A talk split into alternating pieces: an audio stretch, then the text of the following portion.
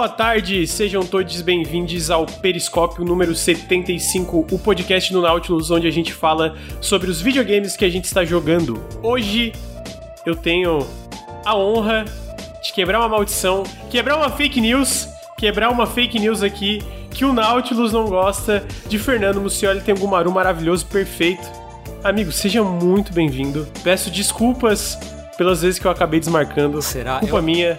Eu sou, eu sou um cara desorganizado. Tento ser organizado, mas eu não consigo. Então peço perdão e eu espero que você se sinta muito bem-vindo a um periscópio aqui muito especial. É, é hoje que nós vamos ver, né? Hoje nós vamos ver aí com, com- o quão sincera é essa, esse sentimento aí. Não, Vamos mas ver, é. então. Oi. É, é um prazer inenarrável estar aqui com vocês hoje, nessa, nessa, nessa terrivelmente quente tarde Terrivelmente de sexta-feira. Puta que pariu. Não, eu imagino que aí deve estar pior ainda, porque ontem, essa semana inteira choveu aqui. Então ainda tá quente, mas tá um quente aguentável aqui em Criciúma. Sim. Agora em São Paulo eu tava lendo que a semana também é complicada, né? Não, puta, e assim, hoje, é, essa semana fez assim, fez menção a, a- a dar uma melhorada no tempo, mas, cara, tá muito ruim, velho. Tá ruim, hoje tá ruim demais. Mas assim, tão quente quanto o meu coração que está acalentado com a convite a participar do, finalmente do, de um programa do, do Nautilus. Eu não sabia que tava é, tanto tempo in the making a tua participação, então uma honra estar aqui também, um prazer. Então tá indo, e aí eu entro também, o meu outro colega que tá um tempo aí desaparecido. É, é, eu, eu de. tô. Eu, eu, pra, assim, curiosamente, o meu último periscópio, né, e eu, né, como os meus dois companheiros daquele episódio deserdaram o episódio, eu venho Ah. aqui receber o Foi prêmio. o último? Foi o Foi. último? Caralho. É, porque tu foi muito café desde então ainda, né? É. Mas o periscópio acho que não apareceu mais. É, eu, eu venho aqui receber o prêmio de melhor episódio de podcast do ano, Periscópio 53, que foi sobre Final Fantasy também. Então, assim, foi um. Fechando aí um, um ciclo, É, né? Nada mais, nada mais apropriado, né? Tô, vim receber, agradeço ao público. Quase metade dos votos, entendeu? Foi de lavada, entendeu? Pra, pra quem não tá entendendo, ouvindo no feed ou vendo aqui no live, é porque teve uma votação, acho que foi final do ano passado, sobre qual tinha sido o melhor episódio de podcast do Nautilus no ano. E aí foi um que eu não participei, que foi o Ricardo, o Henrique e o Luir. E foi, assim, Caótico. caótico, o mínimo. Sabe o, o, o, Final- o novo Final Fantasy que saiu agora, o Stranger, Stranger, of, Par foi na- Stranger of Paradise? Stranger Aham. in Paradise, eu não sei. Off, foi naquela vibe. Chaos. É, é, Chaos. Foi, é, Chaos. Foi nessa vibe, assim. É, o então patrão dois- saiu, o patrão saiu aí, meu irmão, largou esse CG lá, fudeu. É assim, eu não sou patrão de ninguém. Primeiro, primeiro isso aí. Se eu fosse Não, patrão. foi, foi, foi a, a analogia, tá ligado? Tipo, o professor substituto. Porque o Henrique, ele é muito pra praça. O Henrique é muito tranquilo, risadinho e tal, Nossa, entendeu? É, É porque tu assim, chega, né, depois chega de fala, muito acabou o tempo- assunto, porra. Depois de muito tempo gravando podcast com o Ricardo, com o com o Henrique, eu criei uma, uma casca ao redor de mim. Que é tipo assim, mano, quero continuar falando, eu não me importo. Então, assim, acabou, entendeu? Chega, vamos pro próximo assunto. Granja vem no café Mas- e fala, acabou, é a próxima notícia, acabou. É, às vezes dá fome, às vezes é tipo, acabou, tô com fome. É, então fico muito feliz os meus dois colegas aqui estarem juntos comigo. Pena que tá calor e pena que eu tô desesperado na edição de vídeos aí. Semana que vem tinha gente falando, pô, não, o Nautilus nem analisou. Brincadeira, tá? Teve gente que tá brincando no grupo. O Nautilus nem analisou Stranger of Paradise. Um dia, um dia de embargo já dá pra lançar o vídeo. Primeiro, não dá, né? Mesmo na brincadeira, vai tomar no cu. Segundo, que vão sair três vídeos semana que vem no canal. Opa! Então tá proibido reclamar. Ô, proibido louco, reclamar. ô. Proibido reclamar. É, então eu tô feliz aqui com o Tengu. Muito obrigado, Tengu, por topar e participar. É, e pra gente falar de videogames aí, sempre um prazer falar de videogames contigo. Inclusive, espero que um dia, é, não tão distante, a gente tenha condição de ir num karaokê em São Paulo juntos. Por favor, por favor. É, uma- é um, é um É grande o sonho. mínimo, é o mínimo que eu É o que espero. eu, eu quero, eu quero muito. E também, muito obrigado, Luli, por topar participar aí hoje falando de Final Sempre- Fantasy. Eu sei que vai ter bastante um coisa, vai ser uma perspectiva diferente depois de 700 bilhões de horas que tu jogou Final Fantasy. É, eu acho que vai ser interessante ouvir. E do Tengu também, né? É, eu tenho. Então, vai ser legal, especialmente porque vocês É. dois jogaram muito e curtem bastante. É. Eu acho que eu, eu vou ficar muito o cara. Ok, me contem o que é tão fascinante desse jogo. É. que Todo mundo é apaixonado. É. Porra, posso fazer um parênteses muito rápido que não tem nada a ver Claro. com nada, assim? Anteontem eu vi, eu tô olhando o chat aqui, eu, eu- anteontem eu sonhei que eu tava na escola. E eu tava com o gamer de esquerda na escola, uma versão mais jovem do gamer de esquerda. e a gente tava vendo como é que era a, a letra do hino da União Soviética em japonês. Olha, Primeiro a gente foi pesquisar como é que falava manifesto comunista em japonês. E depois a, a letra do hino da, da União Soviética. Só, só porque eu vi ele no chat aqui, eu lembrei que eu tive esse sonho. achei maravilhoso. Achei, achei, um, achei um parênteses maravilhoso. Muito obrigado. É isso. É, Afinal, então- você descobriu a letra? Sim, mas tipo, não, era, era, era alguma língua alienígena, assim, aqui não era É, japonês. língua de sonhos. É, entendeu? A língua do sonho, foda-se, saca? É, então, antes da gente entrar nos joguinhos, eu vou dar os recados iniciais.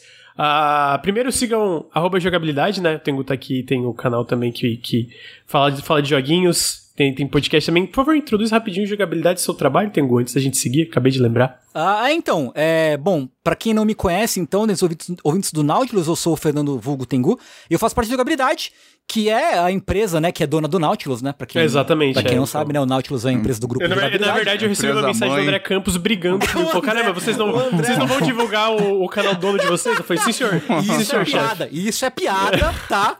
Porque uma vez o, o Ricardo apostou que acho que se o Flamengo fosse Flamengo campeão... perdesse. É, Ele- se perdesse, é, se perdesse. eu Ele, falou, ele irmão, dava... Ele, falou, meu irmão, o- se o Flamengo perder, o Nautilus é jogabilidade. É, Aí não deu outra, dessa. zicou. Né, Fudeu ficou pra tudo. caralho. Mas o Jogabilidade é um site, assim, né, assim como o Nautilus. A Maravilhoso. gente, a gente fala de games, né? Mas o nosso foco ele é mais podcasts. Então a gente tem alguns podcasts, né? Tem Vértice, que são os programas de jogos e de notícias, que são os programas separados. Eh, tem programa de cultura pop, programa de fala merda, basicamente. Eh, tem o DLC Sigilling, que a gente fala sobre vasectomia. Tá né? aí. sobre, vas- sobre vasectomia e cocôs gigantes, né? Ah, e tem ah, o Dash, que é o nosso carro-chefe, por assim dizer, que é o podcast em que a gente foca em um assunto, um jogo só, que aí a duração varia entre 3 e 8 horas né, do, do, do programa. Que é realmente um absurdo, né? ni- É, é ridículo, ridículo, absolutamente ridículo. Eu, eu achei maravilhoso. Eu participei recentemente do, do Psychonauts. Sim. E eu acho que a versão final foi 5 horas no feed, eu não tô lembrando agora de cabeça, foi quase 5 horas. Mas a gravação, na minha mente, foi quase 7. Foi 6 a 7. Sim, cara, o, o- Mas foi top, foi incrível. Só que no final eu tava tipo. Eu, eu admirei muito o André de conseguir hostear um podcast com uma duração tão longa e ainda manter o foco de, sabe, seguindo assunto por assunto. Aham. Porque no final eu, como participante, estava tipo meio. Ai, peraí, como é que o que que era que eu ia falar mesmo? E o André ainda tava tipo assim, não, porque isso aqui, isso aqui, isso aqui, isso aqui. É. Impressionante. O André é tra- tranquilamente o melhor host de podcast do Brasil, assim. Falo, É, falo com realmente. tranquilidade. O cara é monstro demais. É, inclusive tem o Dash de The Last of Us, foi tipo, sei lá, 30 horas de gravação, uma coisa assim. É, Esse foi o que foi de 8 horas, né? Que aí o, o CG foi- virou e, e falou no Twitter, ele falou... 8 horas é palhaçada, só que ele não botou acento, então ficou 8 horas e palhaçada. E Aí palhaçada. o André, o André mudou a capa do jogo e botou 8 horas de palhaçada. O The Last É of Us 2. É isso. Mas é, então, e a gente faz também streaming, né, na, na Twitch, tem alguns vídeos também no canal do YouTube, mas hoje o foco tá sendo mais podcasts e streamings, então jogabilidade, se você jogar no seu agregador favorito aí, é, vai encontrar os dois feeds, o games e não games separado. Se você é, olhar no Spotify, especificamente você vai encontrar um funk e os feeds de podcasts. Ah, jogabilidade em tudo você vai, vai, vai encontrar. Então tá aí. É, escutem jogabilidade, vejam os lives de jogabilidade, tudo perfeito. É, queria pedir desculpa pra quem vai editar esse podcast. Infelizmente, vocês vão ter uma, um som. Imagina pra quem tá ouvindo também, tem um som de furadeira, de, de britadeira, de obra que parece que tá dentro do meu apartamento. eu não, e é eu isso não aí. tô ouvindo, não. Ah, eu, eu acho que o fone tá fazendo que tá- um bom trabalho de isolar, mas É eu acho que no- na bagulho- gravação vai ter. O bagulho da NVIDIA que você tá usando. Não, pior que não, pior que Não. não. Eu acho que às vezes só não pega tanto aqui na, na, na hora da live, mas a minha gravação tá saindo ruidinho. É, em seguida, só dando os recadinhos, o Nautilus é financiado coletivamente. É, se você gosta dos nossos podcasts, das nossas lives, dos nossos vídeos, considere apoiar em apoia.se barra Nautilus ou picpay.me barra canal Nautilus. O apoio de vocês é essencial para que a gente continue trabalhando é, em fazer vídeos, podcasts e conteúdo sobre videogame na internet. Se você está no feed, eu convido para ver em twitch.tv barra nautiluslink. A gente grava o Periscópio e o Café com Videogames ao vivo. O Café com Videogames, que é o nosso outro podcast sobre notícias, toda segunda-feira de manhã, é, entre as 9 e meia e as 10 horas. E o, o Periscópio geralmente é na quinta, entre as 8 e as 9, mas hoje, sexta-feira, é dia Culpa 18 de minha. março. Foi culpa do Lully. Ex- Excepcionalmente Assumo. gravamos essa sexta-feira. É, se você está no feed, então venha pra cá. E se você está aqui na, no Twitch, convido pra assinar os feeds, o feed aí de Nautilus, do feed de podcast do Nautilus. A gente tá no, no Google Podcasts, no iTunes, no Spotify, em todas, todas as quase todas as plataformas de podcast. Assina, escuta a gente aí e deixa uma análise lá. Pô, os caras são top, o Ricardo não cala a boca, o Lúcio só fala merda, o Henrique. Uhum. Henrique tá chapado hoje, não sei. É... Então tá aí. Os recadinhos. Dados os recadinhos, a gente vai pra parte importante desse podcast. Depois das pessoas maravilhosas que estão aqui. Segunda parte mais importante, que são os videogames, os jogos. E para começar, a gente, antes de entrar nesse podcast, a gente estava falando sobre empresas problemáticas. Empresas problemáticas. E nesse sentido, a gente estava falando de outros sentidos de empresas problemáticas, que é cultura de crunch, cultura, cultura de assédios, etc. Porque saiu uma matéria sobre a Moon Studios, né? A gente vai falar no café. Mas tem uma empresa que eu sinto que está passando por problemas, não que seja tenha uma cultura problemática, a gente não tem informações sobre isso, sobre isso, mas está passando por problemas no sentido de Alguns jogos são legais, mas ultimamente eles têm tido problemas, por exemplo, recentemente Babylon's Fall, né? Que foi o novo jogo, um dos, um dos, um dos novos jogos da Platinum. Mas a gente não vai falar de Babylon's Fall. Ba Babylon's Fall, é isso. A gente vai falar, na verdade, de um Ninguém jogo que tá parece tá legal. Ninguém tá falando de Babylon's Fall. A gente, na verdade, vai falar de um jogo que parece legal desses recentes da Platinum, que é um shoot'em up chamado Sol Cresta. E quem jogou esse jogo foi o Tengumaru, Fernando uhum. Tengu.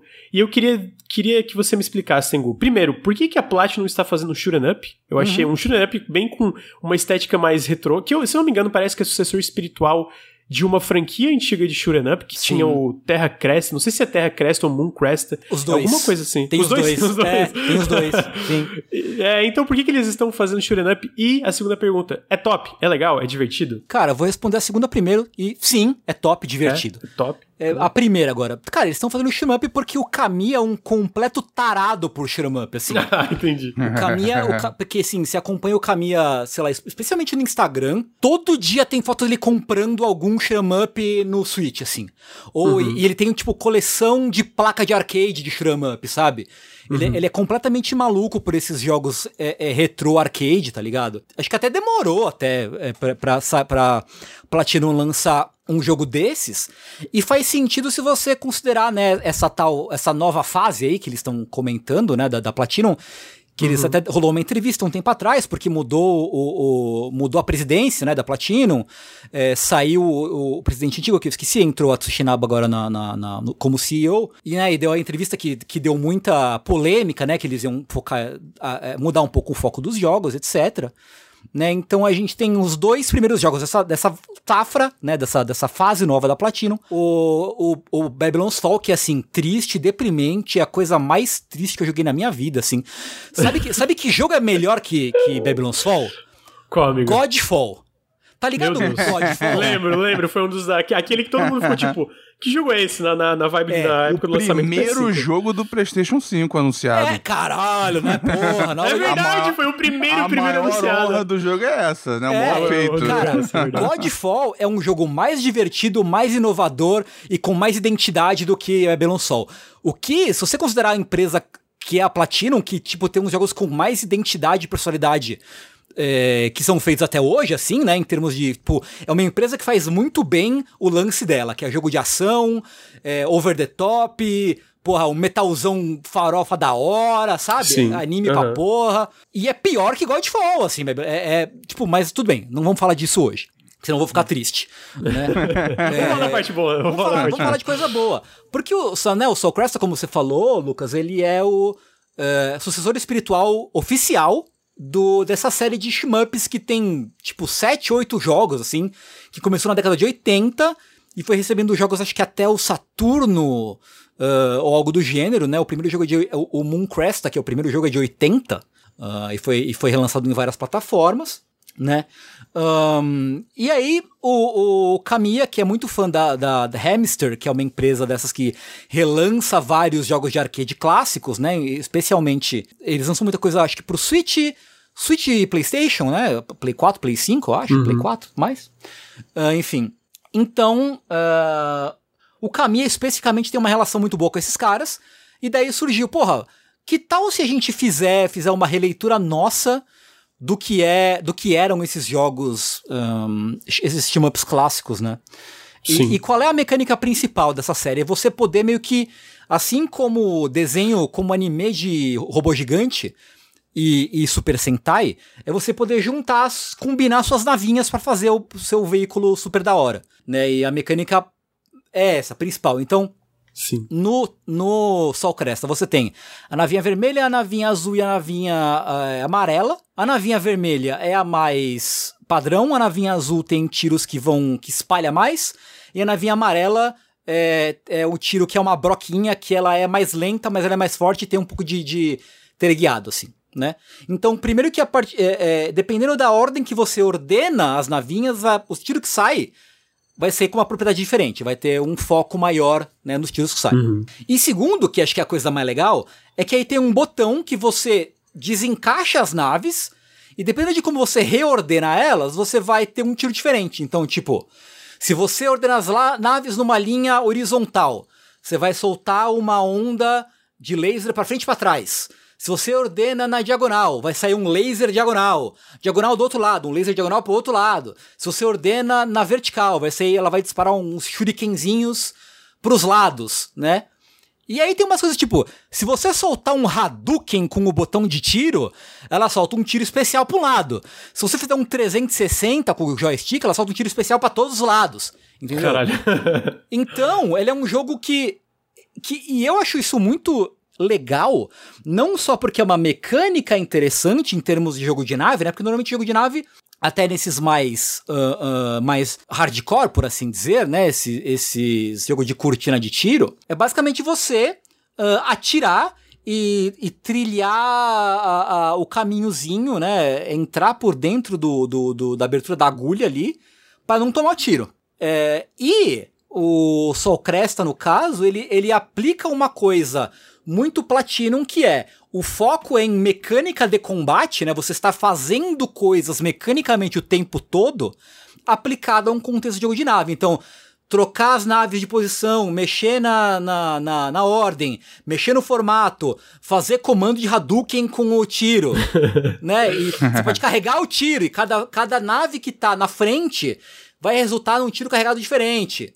Então, assim, você toda hora tá fazendo coisas né, com, com, com a sua nave, né, fazendo uh, movimentos e adaptando o tiro, né, porque, porque normalmente o tiro que você tá dando numa formação específica, né, seja ela em linha, em linha vertical, e seja lá qual for, vai ser mais forte que um tiro normal, mas gasta uma barrinha de recurso ali. Então você não pode ficar fazendo toda hora. Né? Então você tem que aguardar o momento certo para gastar a sua barra de tiro e usar o tiro especial para aquela situação, né? Então é legal ter, é, ter esse, ainda por cima esse elemento de gerenciamento de recurso para poder passar das fases é, de uma forma mais efetiva, né? É interessante que tu tá comentando tudo isso e eu penso, me corrija se eu estiver errado, não tenho tanto conhecimento sobre Shuren Up, uhum. mas eu sinto. É porque eu lembro que teve uma vez que eu fiz uma análise do Streets of Rage 4. Uhum, uhum. Calma aí que eu vou, che vou chegar na comparação, vai fazer uh, sentido. Uh, e eu sinto que. Eu não, eu não sei se eu, é, vocês concordam especificamente, mas eu sinto que o, o, o gênero do Beat'em Up, o Beat'em Up mais tradicionalzão, né? Quando a gente pensa que aquele beat'em up com aquela perspectiva de, de, de, do Streets of Rage e outros jogos que seguem uhum. o modelo Streets of Rage, uhum. ele é um pouco estagnado. Tu pega mesmo algo como Castle Crashers, que eu sinto que brinca um pouco ali com as coisas, ele é, ele é muito não, isso não é, eu não tô dizendo que é ruim, tá? Eu acho Streets of Rage 4, pra deixar claro, um jogo muito bom. Mas estagnado Sim. no sentido, eles meio que, ok, é isso, não dá pra ir além disso, não dá pra gente interpretar essas mecânicas de formas diferenciadas.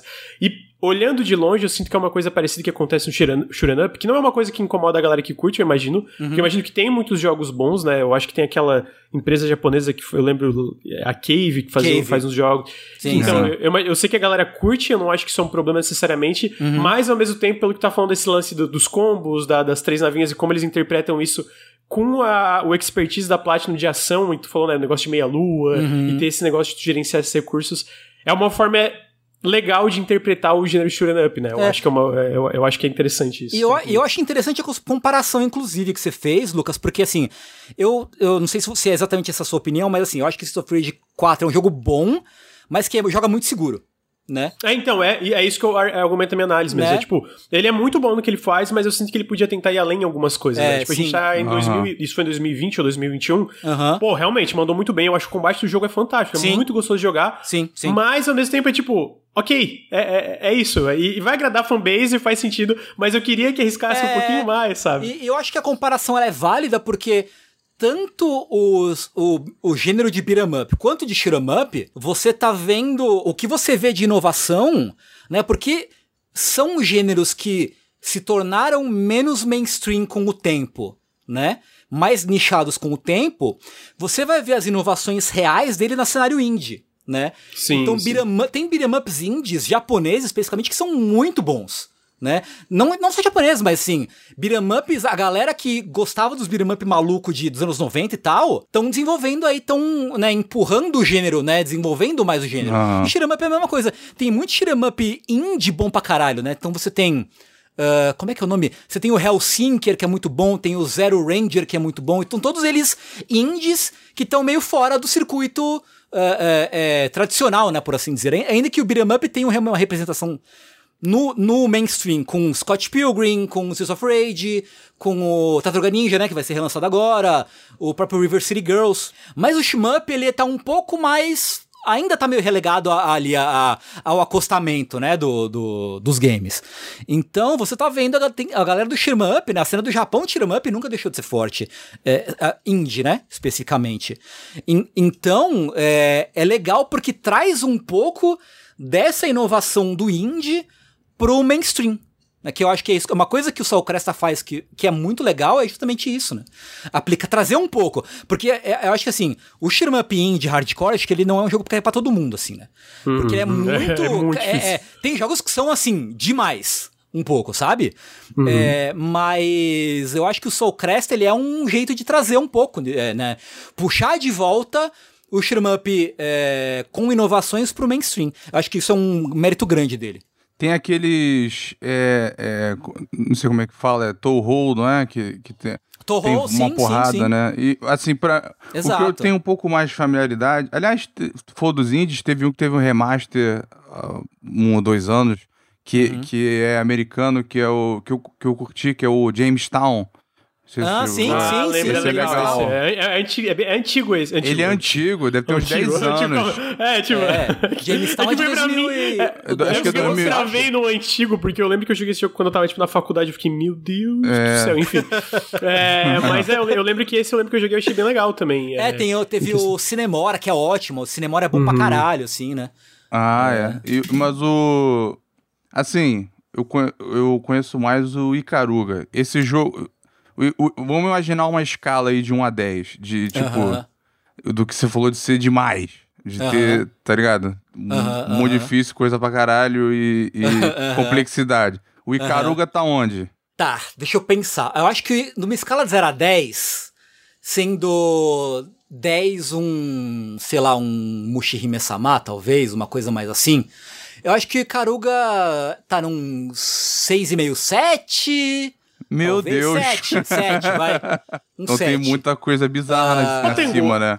A, a, Tre- a Treasure, ainda- não sei se é porque eu sei que tu conhece bastante da indústria japonesa. Aham. A Treasure ainda faz alguma coisa, porque eu lembro lá atrás, é, lá- é, na época do Wii, eles lançaram um jogo chamado Sin Punch, Sin and Punishment Punishment 2. 2. Sim, Que sim. parecia muito legal. Eu, tipo, nunca joguei, eu só vi os trailers Que era achei que sempre do- parecia cê- muito legal. Que era um obscuro do 64, né? O primeiro. É isso, isso é uma continuação que na época eu achei muito legal. E eu lembro que a galera falava muito bom. E eu lembro que tinha um jogo da, da, da Treasure que eu achava fantástico, cara. Que são, tem um Gunstar Heroes, É, Gunstar mas- mas Heroes. Me lembrei que tem um outro dele, cara, que era meio que um boneco que ele meio que parecia, tipo.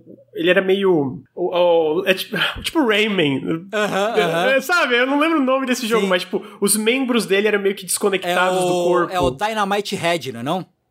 Como é que é o nome que tu falou? Dynamite Head. Eu acho que é isso, Dina, é esse mesmo. Que ele tá com a cabeça, assim. É, e, eu, e isso, eu, eu acho que é esse mesmo. E eu lembro que, então, tipo, eu gostava muito do Gunstar Heroes, eu gostava desse aí também. É, e eu lembro que eu fiquei. E eu não sei, eu- parece que essa empresa meio que sumiu e eu, e eu sinto que ela era muito elogiada Ele- numa época, porque eles também fizeram o Icaruga e o Raging Silver E Gun, o- né? Que são dois Ah, shooter- Radio de Silvergun também. São pô, dois shooter-ups pô, muito irado. elogiados, assim, pelo menos na bolha que eu vi são muito, muito elogiados, né? Sabe se eles estão fazendo alguma coisa ultimamente? Sei que é desviando o assunto, mas eu lembrei deles agora. Fiquei, tipo, será Cara, que eles morreram? Eu, eu achava que sim, mas eu fui olhar aqui a lista deles e o último lançamento deles, mais ou menos é, é, é, é relevante, assim, foi tipo 2011 com Bangayo, assim, que era um jogo de. de Nossa. jogo de Então- robozinho, que é tipo um churamep maluco com um robô e tal, que você anda pela tela inteira. né? O pessoal, um pessoal ex-Treasure lançou aquele Code of Princess pro 3DS, é, mas eu não sei se tem alguma coisa deles de fato. Eu acho que não. Uhum, É, uhum. O que é triste, porque eles faziam jogos arcade muito legais, né? na- até É, eu, eu atrás. lembro disso, que eles eram muito elogiados. Ah, voltando pra Platinum, é, eu lembro, eu, eu não sei se eu tô imaginando coisas, mas pelo que eu lembre na minha mente, assim, esse Soul Crest é, é, não, não- supostamente não era pra ser o único. É tipo que eles iam fazer mais alguma coisa de Shoot'em Up, Shoot'em Up, ou era só a parte dessa trilogia antiga e eu tô confundindo uma nova trilogia com a antiga. Tu lembra de alguma coisa disso? Eles planejam... É, eu acho que a ideia é fazer, tanto que tá escrito né, uh, no, no, no vídeo, ah, o primeiro título do Neo Classic Arcade ah, é Series, isso, né? aham, aham. Então, tudo leva a crer que eles, que eles é, pretendem seguir, não, não necessariamente com essa série de nave, mas reimaginar clássicos do arcade é, com roupagens novas, mecânicas novas e tal. O que eu acho muito legal, acho que tá faltando é, um pouco disso, assim, recuperar um pouco desses jogos clássicos, Eu, eu dei uma olhada aqui, o, o Hiroshi Yushi, que foi o diretor do Ikaruga, tá fazendo um shoot'em up aí que tá, tá demorando a sair, tá, tá meio sumido, mas chama Ubuzuna. Hum. Ele tá fazendo, tá fazendo um aí. Mas eu tinha perguntado da escala, porque eu queria perguntar depois, né, onde o Soul Cresta entra na escala. Ah, eu acho que ele é bem Hum, mais acessível, sim. Ele é bem, bem mais mais que o Ikaruga. Bem mais, é, bem mais, bem mais. Porque você tem modo de treino, você tem vários, você tem sistema de escudo, sistema de continue, você pode botar num tem modo, tem nível de dificuldade, tipo, sabe? Ele é bem Ah. acessível, bem, bem mais acessível. E Ah, é meio é meio cagação de sangue assim às vezes. Mas o o, o Soul Crest, ele é bem acessível em comparação. Aham. É... Quanto tempo tu levou pra zerar, mais ou menos? O... Eu não sei se você zerou, na verdade. Cara, eu não zerei ainda. Aham, aham. Mas não, não é um jogo longo, não. Depende, é que depende muito da sua habilidade, do quão bem É, você aprender, imagino. né? É. Sim. Porque é um jogo muito que depende muito de, de você entender a fase, aprender a fase, entender a mecânica e, né, ele é muito mecânico o jogo. Então eu não saberia dizer é, quando, quanto tempo, mas não é...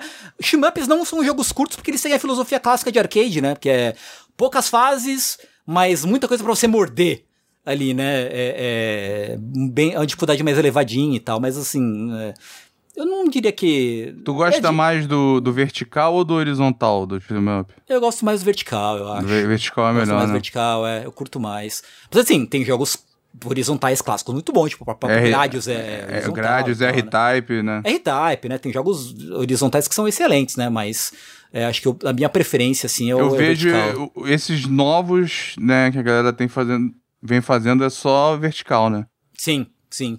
É. É, acho que o gênero que o Acho pessoal que é. mais curte. Ainda mais Ah. pela questão de você poder é, de- da tela. A tela vertical, né? Esticadona, assim, dá uma sensação legal, sei lá. Dá pra botar mais coisa na tela, não, não sei, né? É, Então, Soul Cresta, você acha um jogo top? Você recomendaria? É porque eu vi o, o foda é isso, né, cara? Porque na verdade o foda no caso é a localização do preço aqui no Brasil. Eu não sei quanto ele é lá fora, mas parece que tá quase 80 reais no Steam, pelo que a galera do chat tava comentando. Ui. Puta, É. aí dói, hein? Aí é, dói. dói. É porque é O próprio localização. Streets of Rage que você comparou também veio caro. É, veio caro pra cá, eu lembro. Foda. Mas, assim, é, deixa- tirando a parte do preço, é, então tu acha que essa esse pontapé, assim, essa entrada da Platinum... Eu acho que é o Kamiya que dirigiu esse jogo, talvez. Eu, eu acho é. que sim. Eu tenho, tenho a impressão que foi ele que dirigiu, sim. Aham. É essa, essa entrada da Platinum na parte do up esses jogos clássicos, que parece que vai ser a primeira primeira de algumas, né? Não sei se muitas, mas parece que vão ter mais coisas que eles vão tentar nesse estilo. Tu acha que foi um grande sucesso? Diria que foi um grande sucesso, pelo menos do Cara, ponto de vista da qualidade, assim. Eu acho, sim. É um puta jogo de qualidade legal, assim. Eu, eu, eu tô bem empolgado é, para os próximos projetos dessa linha, assim, sabe? O que, que eles vão fazer? Pô, será que vai rolar, sei lá, um, um Contra? Tudo bem que Contra é da Konami, mas assim, pegar um jogo de tiro, pegar um jogo de rock, Pô, tá ligado? maneiro, hein? explorar Sim, gêneros irado, diferentes, é. entendeu? E ver o que, que- o que, que eles vão fazer, que brincadeira que eles vão Faz- fazer. Faz um Metal Slug dele. É, entendeu? Porra, legal pra caralho, sabe? Porra. Porque a, a- se tem uma coisa que a Platinum faz bem, tirando o Babylon's Fall, é mecânica, né? Eles são muito bons em fazer mecânica refinada, né? Sim, até, aham. até os jogos da era Activision, que não são grande coisa, né? Tem uma mecânica sólida. Eles eram gostosinhos de É porque É. o lance da, da época da Activision, da, o da, da era Sinistro adora Activision... um desses, né?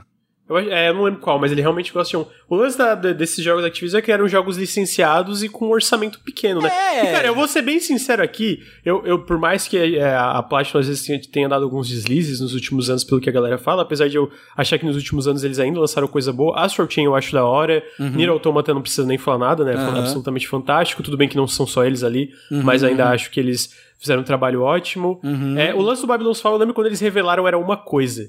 E aí deu um tempo, eles revelaram, virou outra coisa completamente diferente. É, esquisito. E aí ficou assim, ó. Né? Mas o trailer ah, original também é meio, porra. Square Enix. Sei lá. Não, tudo bem, o trailer original não, não é, tipo, não, meu ele, Deus, vai ser um ele, clássico, mas não era um gás super feio. O, a direção de arte inteira mudou da parada. Foi uma é, parada é, bizarra, assim. Ele era, ele, era, ele era só genérico. Ele era genérico, ele era Depois ficou feio. genérico e feio. É. Assim, não, é, e, não é um bom começo. Sinto, aí, e aí eu sinto que alguma coisa daqui vem da, da, da Square Enix está tentando emplacar um jogo como serviço, que é o caso de muitas empresas ao redor do mundo, né? E aí é. chegaram pra Platinum, então, vai ser esse aqui. Esse aqui vocês vão mudar alguma coisa e vai virar esse jogo como serviço. Tudo bem que, obviamente, eu imagino que sempre tem um pouco da, da, da, da culpa na desenvolvedora, mas claro. eu vou jogar a culpa na Square. Eu acho que é Square. É porque a gente sabe que. Na dúvida, beleza, a culpa é da Square. É, porque aí, beleza, a Square lança uns jogos fantásticos e tal, mas a gente sabe que o gerenciamento lá é meio confuso, né?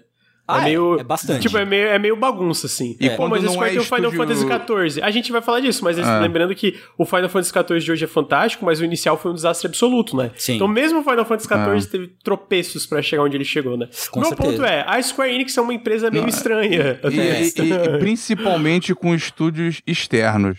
Eles uhum. são... É, a divisão interna tem um tratamento totalmente diferente. Sim, é, Sim. concordo. Pois é. Ah... Falando em Final Fantasy, eu quero perguntar, tem, tem mais alguma coisa que tu queria falar do Soul Crest, amigo? Cara, não, cara, é um jogo assim, porra, um jogo simples, né, na, em sua essência, mas ele é muito, muito bom, qualidade muito alta, tá ligado?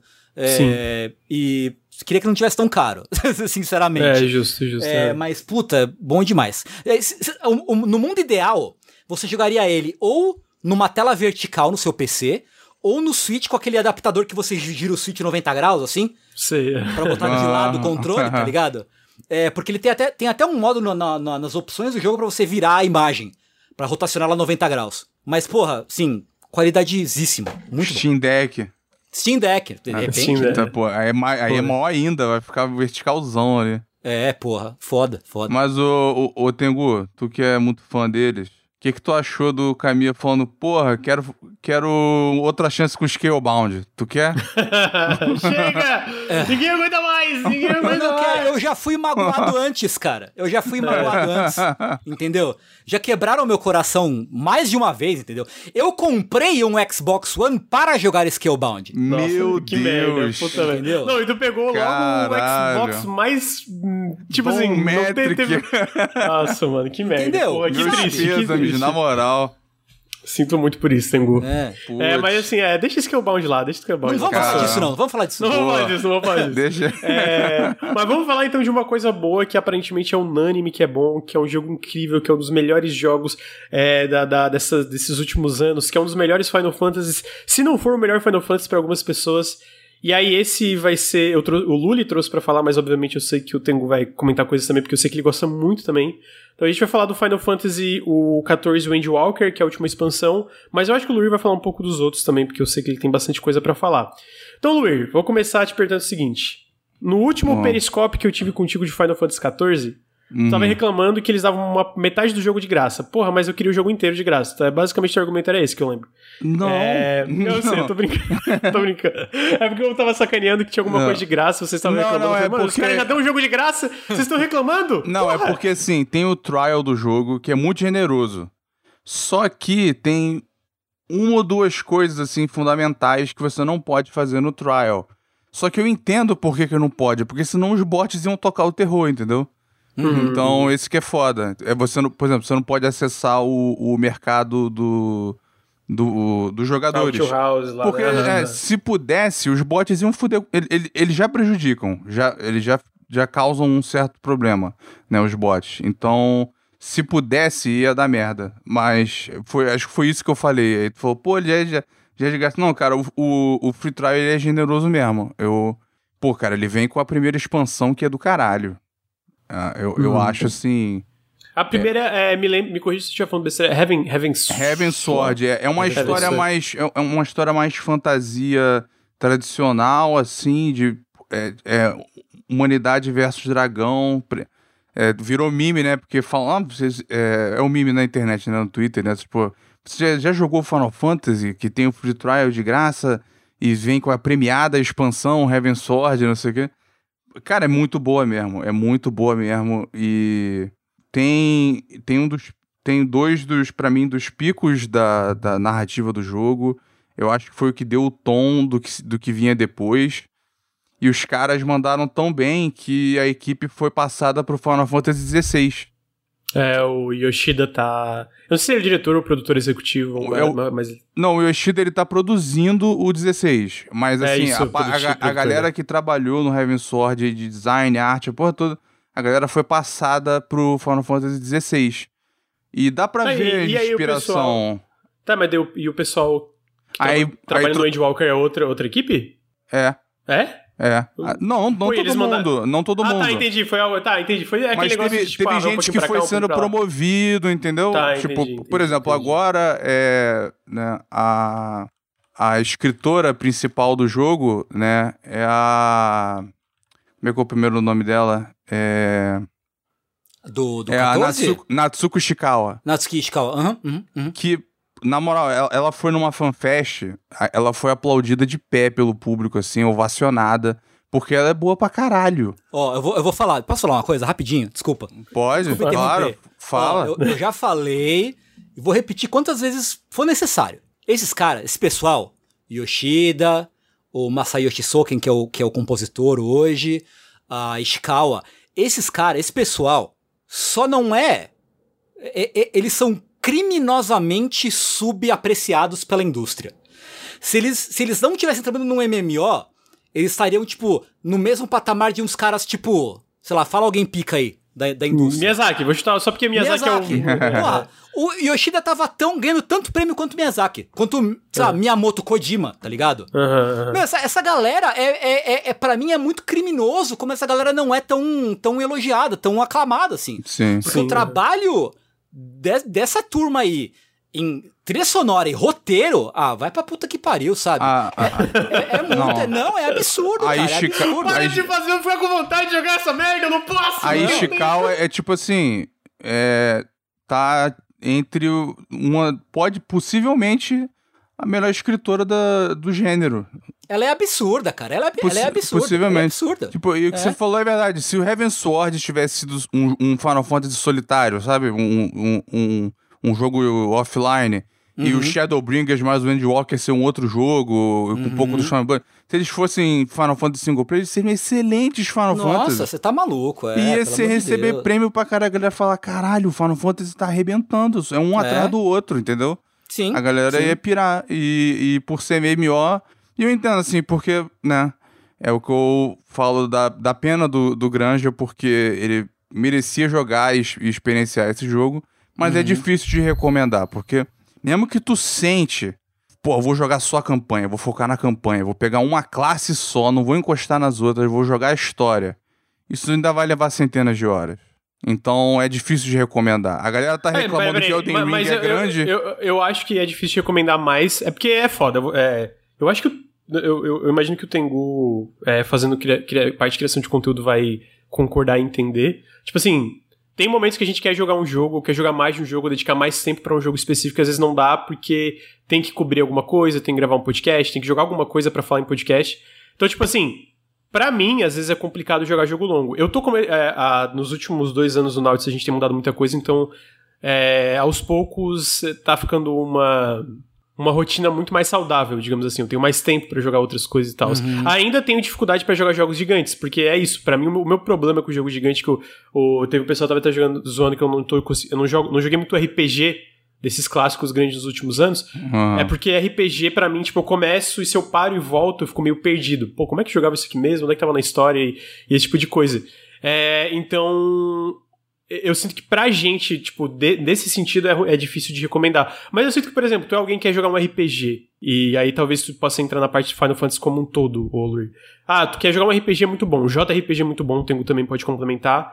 Tu quer jogar um JRPG muito bom, beleza, tem suas diferenças por ser um MMO, e eu sinto que tem um pessoal que tem um certo preconceito por ser um MMO, né? Tipo, Sim. já imagina que vai ser uma coisa puro grind, não vai ter muita história. E assim, eu sinto que nós três com experiência MMO, a gente sabe que isso não é verdade. Eu mesmo, o WoW, que eu sei que não tem uma, uma uma experiência single player como Final Fantasy XIV aparenta ter, ele ainda tinha muita escória, muita história, escória eu ia falar. Também tem muita escória, tem como a gente escória. sabe na Blizzard. É, tem muita escória na Blizzard, né?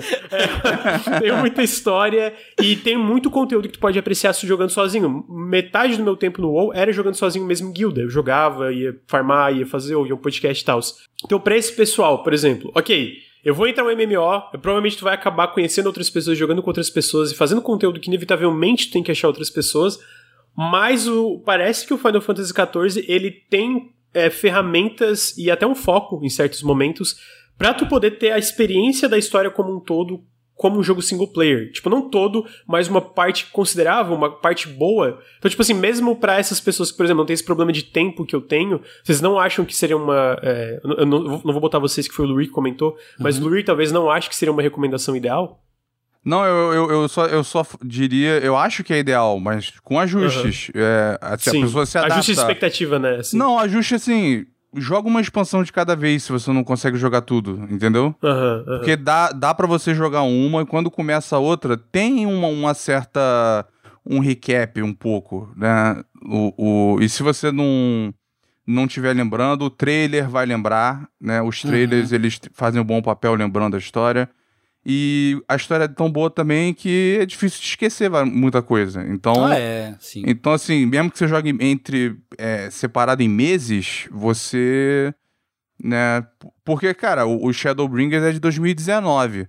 Uhum. O Andy Walker saiu agora em dezembro. Então, aí a galera entrou jogando, lembrando. Entendeu? Então, sim. assim, é porque é muito memorável, é muito bom.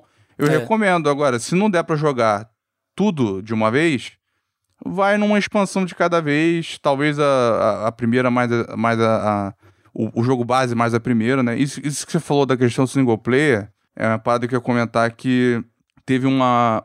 Tem isso também, né? O time do, do jogo é muito aberto, eles são muito sinceros com, sobre a abordagem deles, o que, que eles estão fazendo, que, por que, que eles fizeram tal coisa, então, quem fez tal coisa, e eu, eu gosto muito disso. E o Yoshida ele tem um negócio que ele chama de live letter, né? Uma carta ao vivo, né? Um, um, uma carta aberta ao público em que ele apresenta o que está por vir, responde pergunta do público e compartilha os planos que eles têm.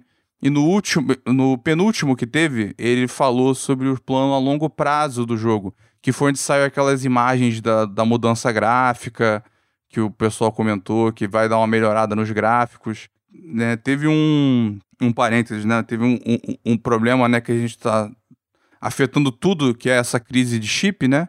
Afetou o, o lance de servidores, que eu vou falar depois, e, e afetou também porque ele, ele assim, tinha uma. Essa foi uma das poucas que tinha uma tradutora ao vivo. Normalmente eles fazem depois.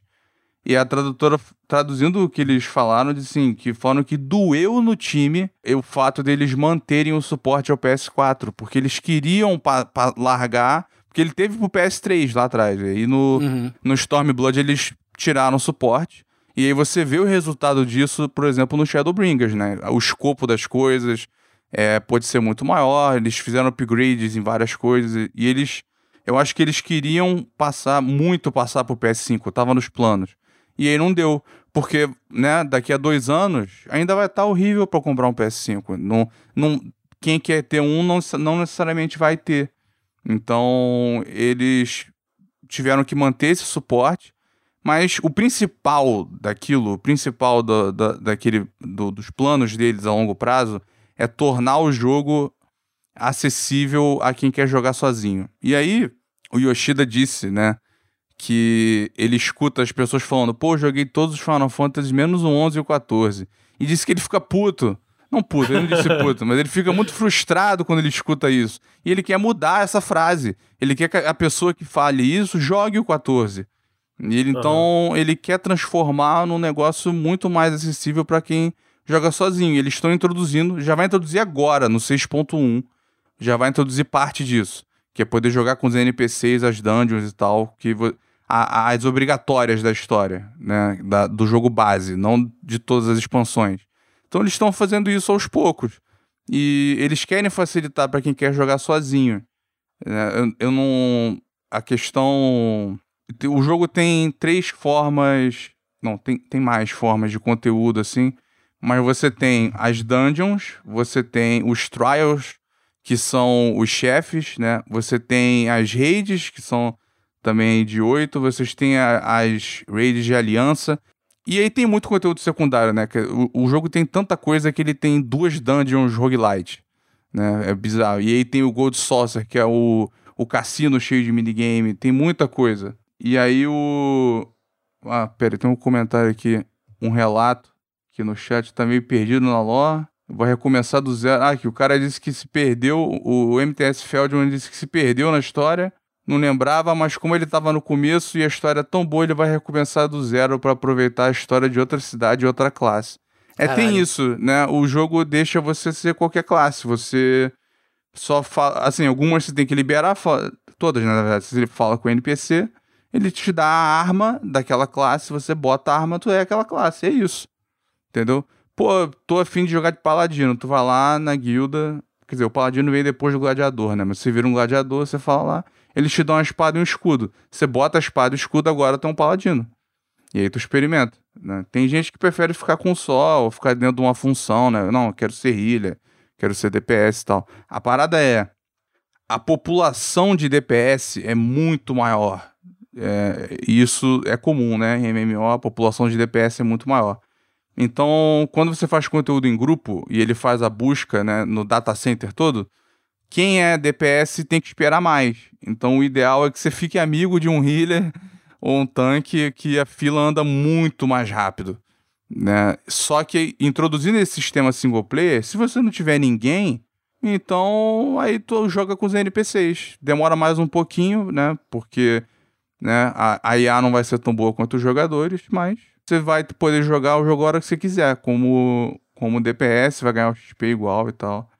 Então é o, é o sistema Trust que eles chamam, né? Perguntaram aqui qual a chance de eles localizarem com server aqui na nossa língua ao médio prazo. Era uma das coisas que eu queria ver nessa live, né, dos planos de 10 anos. Isso é uma pergunta do chat.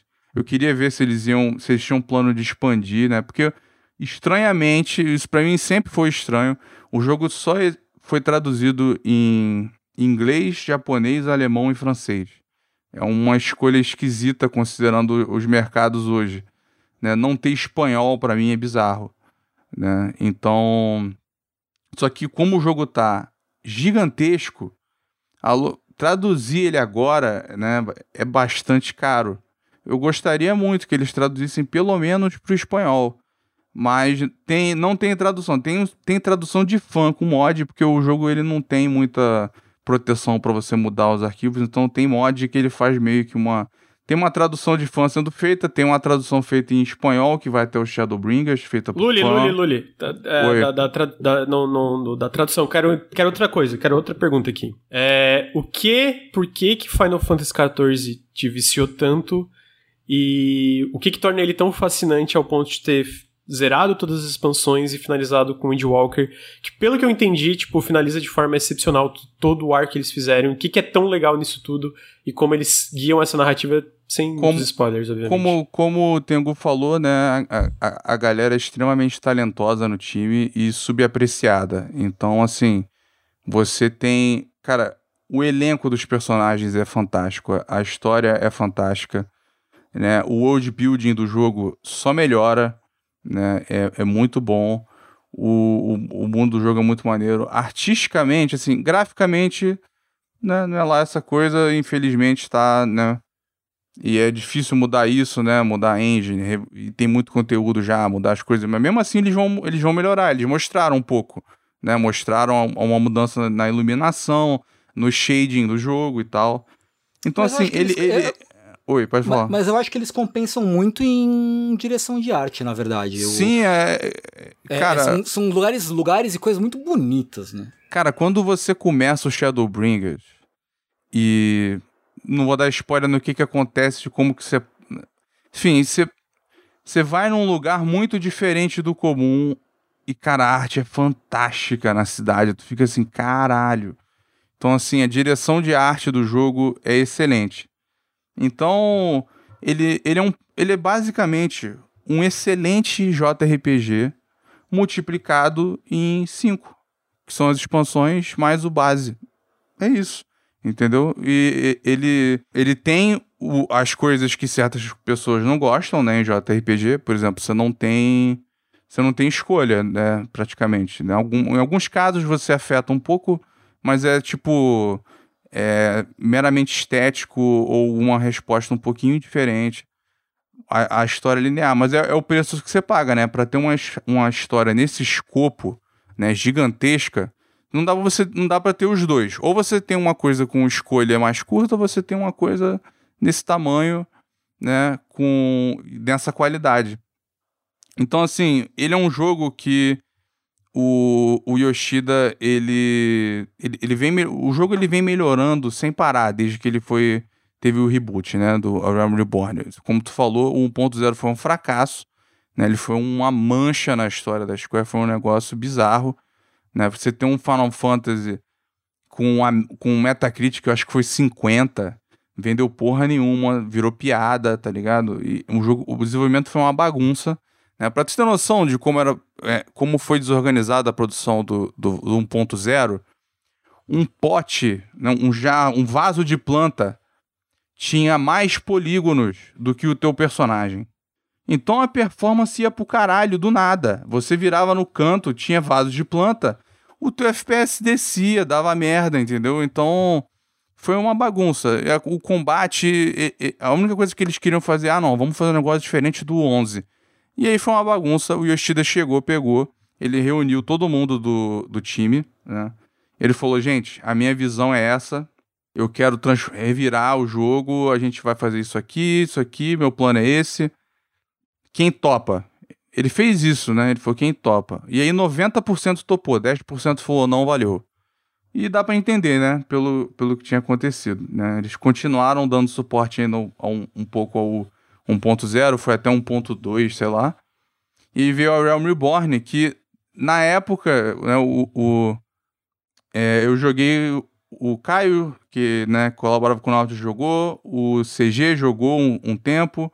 O Sejba, que estava no começo do Nautilus, também jogou. O Granja, no comento, né? eu dei esse jogo pro Granja. Mas ele. Eu joguei. Eu, eu acho que ele tava no pós-WoW, sei lá. É, tu, tu não aguentou. Ele tava no. A única coisa que é o pouco que eu joguei na época fez, foi fazer uma outra recaída pro WoW, basicamente. E aí, quando. E assim, Aí, como todos os meus amigos largaram, né? Eu larguei também. E aí, né, ano passado, eu contei isso no, no podcast, no premiado podcast 53. Eu contei que eu tava num café, né, com, com o Granja, e aí eu, eu comentei que tinha uma parte zoada na história do, do Final Fantasy XIV, quando, na época que eu joguei. E aí várias pessoas no chat falaram, meu irmão, você tá maluco, tá perdendo. A história tá do caralho. Eu falei, o quê? que não, não era do caralho na época, né? No, no 2.0. Aí eles falaram, cara, é, tá do, a história tá muito foda, você tá perdendo. E, tá, e aí na época tava com free login, 14 dias, né? Pra quem já tinha o jogo. Meu irmão, nesses 14 eu joguei o jogo base e a expansão. Viciei ele já. Né? Teve, teve uma batalha de chefe em especial a gente perdeu o Luir, mano. Eu, não, hum, agora, bizarro, agora tá tranquilo. Bizarro. Eu, vamos não, pô, tem o rei de Final Fantasy. Não, pô, não, Final Fantasy. Porra, Final Fantasy. Caralho, mano. Só Final Fantasy essa merda, chega. Não, e, e é um jogo com muita coisa, cara. É, é não, muito acredito, conteúdo. Né? Ainda mais um MMO com tanto tempo em desenvolvimento e... que tá sendo bem, tão bem recebido é que tem um time que sabe o que tá fazendo e com o suporte que ele aparentemente tem ali com o time Sendo premiado é, e, e é. tudo merecido e tal. A comunidade é boa, porque os GMs, sabe, não tem toxicidade na parada. Eu, eu tive uma, uma interação ruim nessas mais de, em 3 mil horas. Uma interação ruim, cara. Um, não, minto, duas. Uma nem foi tanto. Uma, e não foi comigo, foi com outro cara que tava fazendo merda, como tanque. E um cara reclamou, deu um esporro nele, só isso. Depois, e eu tive uma outra experiência que foi numa. O jogo tem duas dungeons que são meio roguelite, né? E aí tinha uma. A galera costuma usar elas pra farmar XP. E aí tinham uns dois caras que estavam muito apressadinhos e estavam meio chatos. Só isso. Fora isso, meu irmão, só experiência boa. Você não sabe, a galera te explica a mecânica, entendeu? Então, assim, por exemplo, eu fui numa. Você tem as roletas diárias, né? E é que não é um trabalho diário, é maneiro fazer a roleta, tá ligado? Porque tem a de dungeon, tem a de chefe, tem a de raid normal e tem a de alliance raid, que são de três grupos de oito, de 24, um negócio numa escala grande. E tu que gosta do Nier, tem uma série de raids que é do Nier. É, eu, eu vi que na tem, que, que, porra, a galera, a galera é viciada na, nas roupas que dropam nele, né? Da, uhum. da, da, da, personagem principal e tal. Ah, to be. É, tem, uhum. tem. A galera se amarra nas roupas dele. Então, o. Inclusive, eles chamaram o Matsuno do. do do Final, do, que criou Ivalice, do Final Fantasy XII, do, do Vagrant Story e tal, para trabalhar, para colaborar com o jogo. Né? E, aí, e aí ele fez a história do retorno a Ivalice. E quem jogou Final Fantasy XII, o Tactics, meu irmão, caralho, é uma homenagem assim muito foda. Eles introduziram aquilo no mundo do jogo de uma forma muito maneira. E depois ele é fez animal, de novo. Né? Depois ele fez de novo no, numa, no, no, outro conteúdo secundário desse tipo pro Shadowbringers, lá em Bóssia, lá numa, numa resistência. Isso é um tema muito comum no jogo, né, sem dar spoiler de quais e tal, mas assim, é, é, esse tema de anti-imperialismo é muito comum, né? Que é o. Queria dizer que o jogo tem um. Tem uma storyline de uma monarca que quer abolir a monarquia. Olha só. É, é. Pô, aí sim. Falou, esse bagulho de monarquia não tá com nada. Vamos dar o poder pro povo aí Cara, e é isso aí, tá ligado? Quando, quando você quer ser um. Você vai pegar um NPC lá para você ser minerador, o cara vai e conta a história da guilda. E a guilda foi criada por uma briga por direitos trabalhistas dos mineradores. Cara. Entendeu? O jogo não tem medo de ter essas mensagens sociais, não, tá ligado? E eu acho que a, a, a, mensagem mais positiva que ele tem é porque esses jogos de, de né, épicos, que você tem né, a, a personagem escolhida, né? Uhum. E nesse caso é escolhida, mas não é. Porque assim, você é escolhido para ser premiado, sabe? Você a, a, personagem principal, quer dizer, no canônico é um cara, mas tem motivos na lore para para ser que eu acredito que o canônico seria uma mulher, mas enfim, isso aí seria spoiler. É, ela você realiza algumas coisas e aí você é premiado e aí você vai se tornando mais poderoso, né? E a mensagem, assim, normalmente nesses jogos é um exército de uma pessoa só. Você resolve tudo sozinho. Tem os coadjuvantes que eles te ajudam, mas assim, é só pra. É só pra dar um elencozinho, um suportezinho, mas o pica é tu e você resolve e tal. Esse jogo o tempo inteiro te lembra, fala assim, sozinho tu tá fudido. E uhum. o que uhum. você tá fazendo gera morte. O que você tá fazendo gera sacrifício, entendeu? Então, assim, o caminho que você que você trilha pro, pra vitória, pro sucesso, pro triunfo, pra, pra salvação, tem um rastro de sangue enorme. E o jogo te lembra disso o tempo inteiro. E eu acho que o Heaven Sword faz isso bem com morte de personagem. E, uhum. aí, e, e ele most... isso é para mim foi o momento que impactou que ele mostrou, ele falou, cara, isso não é um JRPG normal. Isso não é uma história de, de, de uma história super heróica. Você é, você é um herói, heroína. Não é super-herói. Porque você depende de muita gente. E o jogo tem por exemplo, tem uma hora que você quer alistar a ajuda de, uma, de um grupo tal. Aí eles, eles falam, cara, a gente não vai te ajudar, não. Então você tem que se adaptar à cultura local, se juntar a uma, uma, uma facção local, participar de um bagulho deles, entendeu? Inclusive, é, eles fazem uma. eles são tão contundentes nesse ponto que tem o ponto mais extremo do jogo para assim, um lembrete de que você não é o fodão sozinho. Tem uma, tem uma quest na, na parte da minha quest que você tem que colher esterco, né? Você não imagina o salvador do universo colhendo cocô. Colhendo, colhendo Mas esterco. o né? jogo tem isso para te lembrar. Você, ó, né? manter você com o pé no chão. Entendeu? Então, assim, tem muita gente que morre só para você conseguir continuar na sua, na sua campanha, entendeu? Nem para você ganhar. Tem gente que morre para você ter uma chance. Entendeu? Isso que é trágico na parada. Então, pô, tem. E assim, tem as, tem as, a, as quests de classe. Depois acaba porque tem, tem classe demais. Né? Então tem, por exemplo, eu sou um aviso só que eu daria para quem for jogar é o único ponto fora da curva. A quest do paladino é horrível. Eu não sei o que que houve. É meio bosta. É uma bosta, é uma bosta. Não julguem a, a, as quests de classe pelo paladino. Se você começar com, com, com o paladino. As outras, meu irmão, a do, a do Dark Knight, que foi aí que a Ishikawa fez o nome dela, né? Ela uhum. fez a história do Dark Knight. E aí depois ela foi fazendo mais coisas e, e se tornou a escritora-chefe. É do caralho. É do caralho. Então tem, tem muita sidequest maneira, tem sidequest clichêzona também, que é muito maneira, envolvendo mitologia japonesa, dos kami, do, do dos, uhum. dos monstros mitológicos japoneses, então o tempo inteiro ali. E, e, aí, cara, tem, por exemplo, tem muita coisa que vai comer teu tempo no jogo, tipo o Triple Triad, né? Que é o jogo de carta do Final Fantasy VIII, pra quem jogou. Porra, eu, eu, na moral, dessa, eu devo ter 100 horas nesse, nessa joguinho de carta. É, é muito bom. E assim, é um negócio totalmente secundário. O jogo sabe deixar as coisas secundárias acessíveis, separar a dificuldade. Tem coisa muito difícil para quem gosta. Eu não, eu não, eu não sei como é que é no WoW. No WoW tem tipo, é raid mítica que fala, a mais difícil? É, hoje em dia é raid mítica. Antes era na, na época que eu joguei ó, no Burning Crusade era só raid. E aí tinham as raids 10 main e as raids 25 main. Era uma época que ainda tinha raid de 25 pessoas. É, depois uhum. isso. Ainda tem, né? Mas eventualmente todas as raids podiam ser feitas por 10 pessoas. É, e. Aí no. Quando eu entrei no Cataclysm, eu não lembro se já tinha raid mítica, mas hoje eu, talvez tinha, ou era raid heróica, uma parada assim. Aí hoje as raids mais difíceis mesmo são as míticas. Mas é, eu sei que no Cataclysm tinha uns chefes que só podia enfrentar na dificuldade mais alta, eu não tenho certeza como que tá hoje em dia. E é legal que tu chegou nas raids que eu ia perguntar isso. A eu, gost, eu, eu gostava muito de jogar o WoW sozinho.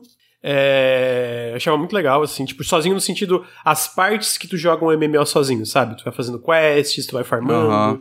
tu, sei lá, tipo, pra mim era relaxante, é, basicamente.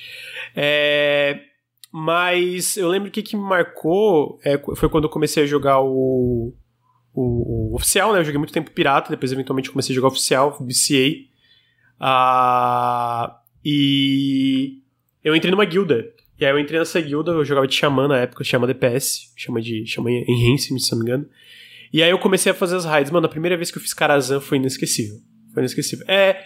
E, foi perdendo a magia, especialmente porque o WoW foi decaindo e as lutas foram, foram ficando mais sem graça, na minha opinião. Mas o lance de tu ter essa galera, tu sincronizar, todo mundo fazer o seu papel. E é, na época eu fiz umas amizades também. Não, não foi no caso do WoW especificamente, não durou muito. Mas, tipo, o lance de progredir na raid, como o jogo contava umas histórias dentro dessas raids, e como tu ia. Como, tu, como era esse lance de ter que aprender as lutas, sabe? Aprender as lutas. E, pô, era difícil. Eu não, tem, eu não sei como é no Final. Mas era muito difícil. Quando tu finalmente matava, mano, não só Karazhan pra mim foi fantástico, mas no caso específico de Karazhan, era, eu já fui com uma galera experiente que já tinha feito, então eu fui aprendendo as mecânicas que eu fiquei, caralho, mano. Lembro que, tipo, é, é uma luta que eventualmente fica chata, porque daí, no, no caso do WoW, eu não sei como é que é o Final Fantasy, tu faz raid de novo, de novo, de novo, para farmar equipamento, todo mundo ficar forte para poder ir pra próxima raid, e assim vai, né? Mas lembro que eu cheguei numa luta que era uma luta, era tipo um tabuleiro de xadrez, e cada membro da raid virava uma peça de xadrez e tinha que se movimentar sincronizado para ganhar essa luta no tabuleiro uhum. de xadrez. Então, tipo assim, eram umas coisas muito legais. E Karazhan, para mim, que acompanhava Lord WoW, era tipo, caralho, eu tô na torre do Medivh. Puta que pariu, é um mago que contou, tipo, que falou sobre a invasão da Burning Legion no Warcraft 3 e que foi corrompido no, no Warcraft 2. No... Tipo, caralho, é um fucking Medivh, tá ligado? E porra, tô. Aí chegava na Serpent Shrine Cave, tem a Lady Vash, tem o Illidan na, na época do Burning Crusade, que foi. Eu sinto que isso o Cataclysm foi quando eu era mais ativo no WoW. Então isso era muito legal para mim. É, e eu sinto que pelo que vocês falam, é, eu lembro até hoje, mano, eu, eu, porque quando a gente essa guilda na época foi é, fez a transição para raid de 25 pessoas, caralho, tinha uns boss que eram muito pica, mano, muito difícil, muito difícil. Eu lembro até hoje quando a gente matou o Leóteras. E o Leóteras era muito filho da puta pra mim, que é um boss de Serpent Shrine Cave do Burning Crusade, que o tinha uma estratégia que eu tinha que ficar botando um totem no meio da luta toda hora, na hora certa, para o, o, boss usar uma magia e, uma, e, a magia ir nesse totem, porque senão a magia ia pro healer, e aí o healer morria e dava wipe. Mano, pegar o time, a gente matou, cara. Quando matou, foi caralho! Filha da puta, matamos! É! Sabe aquela gritaria assim? Aham. E eu não sei se é esse lance da dificuldade, não sei. Eu- eu- pelo que eu vejo de todo mundo falando, é, tem a parte da dif- da dificuldade. A dificuldade que eu digo é o aprendizado, né? De todo mundo pegar e sincronizar. Que basicamente se resume a isso. Todo mundo pegar o seu papel, papel dentro das lutas e sincronizar pra fazer a coisa certinho. Mas o que Final Fantasy parece fazer muito melhor que o WoW é contar uma história dentro dessas raids, né? Pelo Ah, que todo sim. mundo fala. Sim. Então, tipo assim, Sim. parece que, tipo, tu termina uma raid e, tipo, caralho, mano, tô chorando no final dessa raid, assim, por É, causa da não, história sendo cara, contada, né? A, a raid, espe- especialmente assim, na, né, na minha opinião, a raid do Bahamut do 2.0, que até hoje, apesar de ser um conteúdo do começo do jogo, ainda é um dos conteúdos mais difíceis do jogo. é a raid se, do Bahamut. se, se você, é porque tem. Só, só um parênteses, porque. Ah, o. Eu não sei se o WoW tem isso, mas o, o Final Fantasy tem um negócio de você sincronizar o nível para aquele conteúdo. Então o nível, o conteúdo é nível 50, ele te bota no nível 50, ele reduz Não, o teu não tem. item Não, e você tem. fica adaptado para aquilo. Muita gente faz essa do Bahamut desincronizado no nível máximo para poder ser mais fácil. Então, o, o tem dizendo que é mais difícil, tipo, se, se você jogar sincronizado com o nível, é difícil Ah, pra tá, caralho. tá, tá, entendi, Entendeu? entendi. É, não, ima- não, imagina que ele tá falando na época, né? Na Mas época perdão, 2.0 continua mesmo. aí. Continua, É, continua que eu tô curioso. O, o lance do Barra, é- essa essa raid do Bahamut, que é uma raid de 8 pessoas, né? Que cê- no, no, no FIFA você tem 8 e, 8 e 24 pessoas, né? É, que são três times de 8. E aí ela vai contar, porque o, entre 1.0 e 2.0 tem um time skip, né? De 5 anos. Porque rola um cataclisma, não sei o que, o Bahamut vem, fode tudo, blá blá blá blá.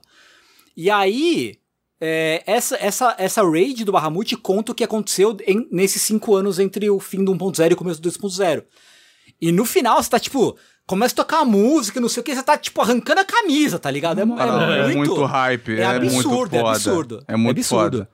Quando você Eu- vê eu- umas cutscenes, vê o que acontece com É. alguns personagens e tal, cara, é, é- é absurdo. É assim, É porque é isso, tipo, eu- o lance do WoW pra mim, eu acho que mecanicamente era fantástico. Pô, tinha umas lutas. No Burning Crusade, especificamente, que é o que eu mais joguei, o Cataclysm também tinha muita luta legal. O Cataclysm foi muito criticado depois da primeira leva das raids, porque ficou um desastre, né? É, mas a- a- a- tinha umas lutas que eram fantásticas, mas a parte narrativa. A história, assim, né, sabe? Tipo, é, assim, era meio tanto faz. Assim, mesmo, pô, mesmo, sei lá, mano, eu lembro que, pô, o destino final do Illidan, era umas coisas meio, cara, é, é, sabe? Tipo, eu lembro até hoje a cutscene final do Wrath of the Lich King, que eu não, não enfrentei, né? Falam que a raid em si era muito boa, mas a, a história no final, mano, pô, o Arthas, o Lich King era tipo, pô, que cutscene bosta, mano. Porra, puta que pariu, caralho, que lixo, de verdade. Pô, eu lembro que eu assisti e fiquei, cara, é isso? Esse filho da puta do Arthas fez tudo o que ele fez pra ter esse final bosta. Aí, ai, ai, pai, aparece o pai dele assim, porra, que pai, mano.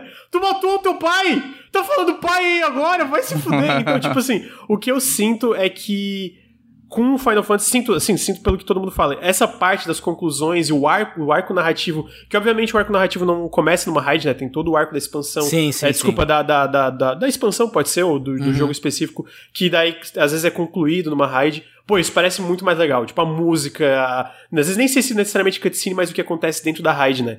Então, é isso que eu tava, queria saber pra vocês, né? Porque o- Essa do o Tengu- Bahamut é sacanagem. o Tengu a citou especificamente a parte do Bahamut, mas eu, eu, sei também que parece que no Heaven Sword foi muito legal a parte narrativa, não sei se em raids, como é Sim, que isso tudo, foi evoluindo? Todas, todas são boas, todas. É, assim, todas, é. a, a, a do, a de Valice, a galera tem um pouco mais de problema, porque é, elas são bem mais longas. E são E difíceis também. São, São, difíceis. são mais difíceis se você, É. né, estiver jogando com a galera que não conhece. E elas têm muito. Cara, o jogo é lotado de fanservice. Mas o fanservice não é necessário. Mas Uhum. essa é uma série que é muito mais maneira se você jogou o Tactics ou o 12. Principalmente o 12. Né? E, e, cara, a direção de arte dessa, dessas raids é.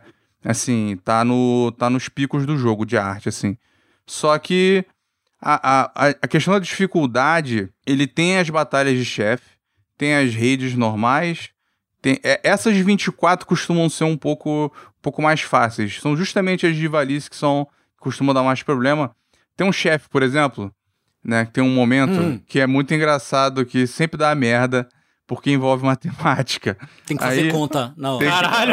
É, aí o chefe, o chefe chega o seguinte, ele fala, vou processar aqui, testar vocês, pá, e aí ele reduz o teu HP a um dígito. E aí tem quatro círculos na fase, com em cima delas tem umas bolinhas. Uma bolinha, duas bolinhas, três bolinhas, quatro bolinhas. E aí você tem o seu HP, pode ser um, quatro, seis, sete, entendeu? E aí ele fala, vão pra múltiplos de três. E aí tu tem que ir pra um lugar que, assim, o seu HP mais as bolinhas tem que ser um múltiplo de 3. Ou se o seu HP Nossa, já é eu ia 3, travar, mano. Tu fica. Se, se teu HP já é travar 3, demais. tu Eu fica ia- parado. Sabe a, sabe a Nazaré? Aquele meme da Nazaré, assim, tipo... Aham. Meu, Exato. nossa, eu ia, eu ia wipear a raid direto. Meu irmão, Deus então céu. assim, se tu se tu já tá com o número certo, tu fica parado, mas o jogo não fala isso. Ele fala pra ser múltiplo, mas, né, se o teu HP já é, tá tudo bem. Aí tem aí que tem a parada. Ele começa múltiplos de 3, múltiplos de 4.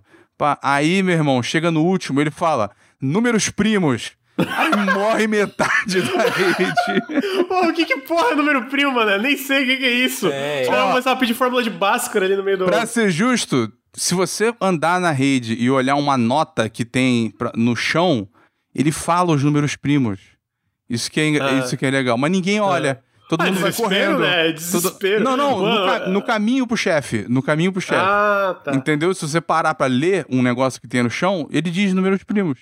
Tem um Ah, relato tá. de um cara. Então, Entendi. assim, a, a dica tá ali.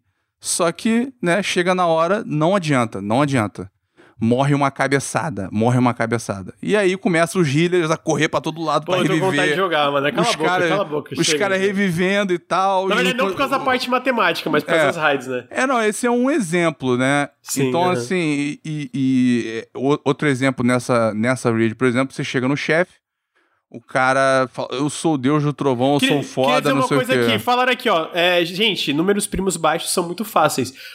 No O meio um de uma é. raid, meu amigo, nada O é não fácil. é. Nada é fácil, mano. Tu tá ali e aí tu tem que ficar vivo. Aí tu tem que rilar. Aí tu tem que dar DPS. Aí tu tem que pensar número primo matemática. Caralho, não, E mano. se A matemática é um ficar um, vivo. Um não é. Aí a galera erra e morre, porque o um não é. Aham, sim, aham. Mas, dois, cara, 2, 3, 5, 7. Lembra isso quando vocês forem jogar. 2, 3, 5, 7. Aí você sobrevive. Aí depois chega lá, tem um chefe, ele começa assim, ele casta um debuff em todo mundo, que é um debuff com uma contagem regressiva de 10 segundos. Quando acabar, morreu. A não ser que o healer cure, tope a vida de todo mundo. Então já começa nessa pressão. Healer, se tu não curar todo mundo, vai começar a cair o corpo aqui no começo. E o cara, depois que mata, vai descendo a porrada, entendeu? Então, essas são as redes de 24 que tem um pouco mais de, de desafio. As outras são mais tranquilas, né? E. Fora a última do, do, do Heaven Sword lá, do, da, da, da, da, da antiga. Porque a, a lore tem uma coisa muito maneira, né? Por exemplo, teve um grande cataclisma que foi por causa de uma guerra de magos. Os magos negros e os magos brancos. Uhum. O nome parece problemático, mas o jogo é, explica é. melhor o lance da magia. Aham, tipo, o- luz e escuridão não necessariamente é bom ou ruim. O jogo deixa isso muito claro. E, enfim, tudo, tudo depende de como você tá usando, qual é o efeito e tal. E é Sim. clássico do Final Fantasy, na verdade, né? Quem Sim, conhece é. sabe que Black e White Mage tá, né? É, na, é do DNA da série. Não, não tem nenhuma conotação desse tipo. Só que aí teve uma guerra entre esses magos, né? O, o, o- os magos negros, eles usam força, eles canalizam o, o éter deles. O éter é como se fosse a força do Star Wars. É uma essência vital que tá ligando tudo. Todos os seres vivos, toda a, parada, o ambiente, tudo tem éter, né? Ou se não tiver, é, causa problema. A quantidade de que você tem de éter é, é um negócio muito importante. Isso, isso vai sendo desenvolvido, né? Então, o- os magos negros us- usam fogo, trovão e gelo. Os magos brancos estavam usando terra, ar e água. Só que aí a guerra foi escalando e ficando mais é, um, um, um bagulho mais absurdo do que o outro. Eles fazendo, explodindo cidade, matando gente pra caralho. Aí os negros falaram: foda-se, vou invocar demônio do lado do, do plano que tem. Não é demônio, mas assim, vamos invocar demônio pra lutar contra eles, foda-se. Os negros eles perderam escrúpulos ali, os, é, qualquer, qualquer preocupação moral. Até que chega o ponto, né, que ocorre um cataclisma que existe um grande, uma grande inundação que fode o planeta. A solução deles para fugir é uma nave com mil demônios em casulos, em que a energia vital deles é usada como combustível. Gente, é uma nave meio biológica, assim, cheio de demônio é, dando a energia da nave. Era, os caras eram malucos nesse nível, entendeu? E eles usavam demônios para poder. Tudo para ganhar. Tudo para ganhar. E aí, né, nisso é que deu merda, né? São os Void Saint, pra quem conhece, né? Eles são equivalentes aos, aos corruptores, né? Os findes que tem do, do, do jogo. Então tem, e, e, isso aí é explorado nessa série de redes. E é outra série de redes, tem a do Ômega, né? Que também é uma outra história. E aí tem essa do Bahamut, que é a primeira. Porque assim, acontece esse cataclisma que, que separa o, o original do A Realm Reborn e tem essa puta batalha em que vem o Bahamut e dá uma explosão do caralho. E o acontece ainda no Cataclisma, mas poderia ter sido muito pior. E aí, a, a, você não sabe exatamente o que aconteceu com o Bahamut e com quem enfrentou ele, o que, que houve ali. E aí você descobre nessa rede, né? Hum, legal. E, e é, você... eu tava vendo uma... Eu, eu, eu, eu, eu li que, tipo, tem muitas Dando um exemplo, ó, eu tenho. Tudo, tudo meus exemplos são WoW, né? Tudo, tipo, minha experiência uhum. com MMO. Pensa todos os ganchos narrativos que existem que foram legais no passado. Então, tipo assim, a Blizzard no Warcraft 3 deixou muito gancho narrativo, deixou muita coisa aberta que expandiu o universo de WoW significativamente. E, e eles fizeram isso bem até no primeiro WoW e no Burning Crusade e até certo ponto no Wrath of the Lich King. Até no polêmico Mists of Pandaria, que pessoalmente eu acho uma das expansões mais legais de WoW. É... Daí pra frente, mas assim, ó, mesmo que tu pega no Burning Crusade e no After King, a forma que eles concluem muitos desses arcos narrativos é absolutamente desastrosa. Eles hum. fazem retcon, eles mudam coisa do passado que não faz sentido nenhum, fica é tudo foda. uma bosta. Tipo assim, é uns retcon que é tipo, mano, o quê? Por quê? Tipo, meu Deus, é. Para! Para, por favor! Tipo, para! De, de, a questão da. É porque o comentário no chat quando eu tava falando que o final do Draft Lich King eu achei ruim, mas, tipo, mecanicamente eu acho que, tipo, as lutas eram fantásticas. Inclusive no Burning Crusade, é, é, é pô, até em algumas raids do Mists of Pandaria e do Cataclysm, a Blizzard ainda era muito boa nisso. Mas narrativamente, a, desde o Burning Crusade foi uma ladeira abaixo, inclusive no Draft Lich King eu boto ainda. Então todos, todos os pontos, todas as, as pontas soltas, a, a, os fios narrativos que eles falaram, olha, ó, a gente vai deixar isso aberto pro futuro. Eles pegaram literalmente todos e cagaram em cima. Botaram fogo. Então, de Sim, parabéns. Estra estragaram tudo, pra mim, na minha opinião. Estragaram tudo. Mano, eu, eu tava lendo sobre é, a narrativa do Shadowlands, a conclusão. Inacreditável, inacreditável. Eles pegaram vários eventos chaves de todos os Worlds of Warcraft e mudaram tudo. Era, não, olha só, então, tinha essa facção é, tinha essa facção é, que tava é, meio que inserida, esses personagens estavam meio que infiltrados em todos esses sentidos. Cara, tinha parte que nem fazia esse sentido, tipo, um espírito que tinha se redimido e tava indo morrer em paz. Era um agente infiltrado. Que porra? Como assim? O cara tava indo pra pós-vida, mano. Ele tava suave lá, vocês estão trazendo esse cara de volta. Então, tipo assim, o, meu ponto é, tudo eu, eu tô usando essa comparação porque o WoW é um, né? É, citaram muito bem, o William passando de vilão pra um anti-herói Porra, o que? Cara, eu vou falar que essa parte ainda foi uma das menos piores, na minha opinião, considerando o quão ruim que tava. Então, tipo assim, eu até me diverti, foi divertido certas coisas, mas ainda assim, é. Basicamente, tudo que a Blizzard faz é, ó, esses personagens cometeram genocídio. Mas na verdade, eles cometeram genocídio para evitar um mal maior que vocês nem sabiam que existiam. Todas as expansões foram isso, subsequente. Tipo assim, todas. Mano, a Sylvanas foi bizarro. Eu tava puto. Na última expansão, Gente, a Sylvanas. Desculpa. Fala. Surgiu um imprevisto aqui, eu vou ter que partir. Tá, Infelizmente. Não, tranquilo, mano, tranquilo. Tranquilo. Sinto... Gente, desculpa. Desculpa não, mesmo, relaxa, foi, verdade. Foi, Acontece. foi um prazer. Valeu cara, aí, prazer. cara. Tamo junto. Eu tenho, obrigado pela presença. Desculpa qualquer coisa. Tchau. Mas tu tá falando, cara, isso me. Assim, porque eu tô jogando o jogo, eu conheci um bando de gente, né? E várias pessoas vieram do WoW, ou jogavam WoW antigamente, mais ou menos na tua época. E é impressionante, todos eles estão falando isso, tá falando, caralho, ainda bem que eu tô aqui. Eles só estão cagando mais tá ligado? Eles não, é inacreditável. Tipo assim, eu, eu não sei o que, que tá acontecendo. Eu tava lendo da, das matérias da, da Blizzard, que, tipo, a liderança de WoW, como o WoW por muito tempo foi esse Golden Goose da Blizzard, né? Que, tipo, dava muita grana. a, a, liderança era meio que intocável, né? Tipo, não, não tinha. Uhum. Ah, mano, eles fazem o que eles quiserem que se foda. A galera fala bem do Chris Madison, mano. Cara só fez merda na história, na minha opinião, também. É, porque, tipo, muitas dessas merdas na história já vieram com o Chris Madison, né? Porque a gente fala, ah, traz o Chris Madison de volta. Porra, ele escreveu muito dessas besteiras, na minha opinião. Então, tipo assim, só que, ó, de fato, depois que ele saiu, piorou, né? É, foi mais desastroso ainda. Ah, então, tipo assim, é isso. É, que eu, isso que eu comentei do Shadowlands é um exemplo. E, pô, o do Illidan é outro. Então, tipo, a, a Sylvanas, ela virou desse personagem que fazia essas coisas super calculadas e ela. Pô, ela era muito fria, porque é do, do ela virou essa, é, é, essa. No Warcraft 3, o Arthas transformou ela numa, numa serva, né? Numa Banshee, numa morta-viva, que e basicamente destruiu toda a civilização dela. E aí ela voltou, conseguiu se rebelar com Arthas no final do, Warcraft 3 é, Frozen Throne.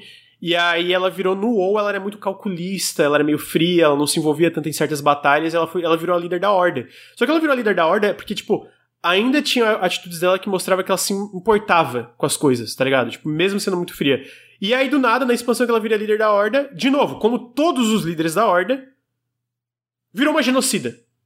Botou fogo na, na, na, na, capital dos, dos elfos noturnos, dos Night Elves, Mano, só fez merda atrás de merda. E isso, cara, se tu volta, o Garrosh, que era o Orc que virou o líder da Horda, mesma coisa. E aí ele tava lutando contra alguém. Então, tipo assim, é inacreditável. É E aí o meu ponto quando eu tava falando do Final Fantasy XIV é que parece que eles pegam esses pontos e conectam de uma forma muito mais interessante, com payoffs muito mais legais, sem retcons absurdos, né? Parece que tudo isso é muito mais é, legal. Ele, a forma ele... que eles foram guiando a história até o, é, até o Windwalker, né? É, o Yoshida ele fez questão de. Ele, cara, eu não quero fazer. Eu não quero fazer retcon, eu não quero anular tudo que as pessoas fizeram no ponto zero.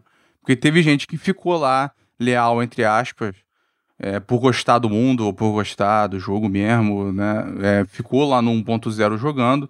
Essas pessoas, inclusive, têm um. um, um a, a, história é um pouquinho diferente em umas cutscenes no começo, porque quem, de quem jogou primeiro, eles têm uma tatuagem especial e eles só podem jogar em servidor Legacy, que é um, uma outra questão.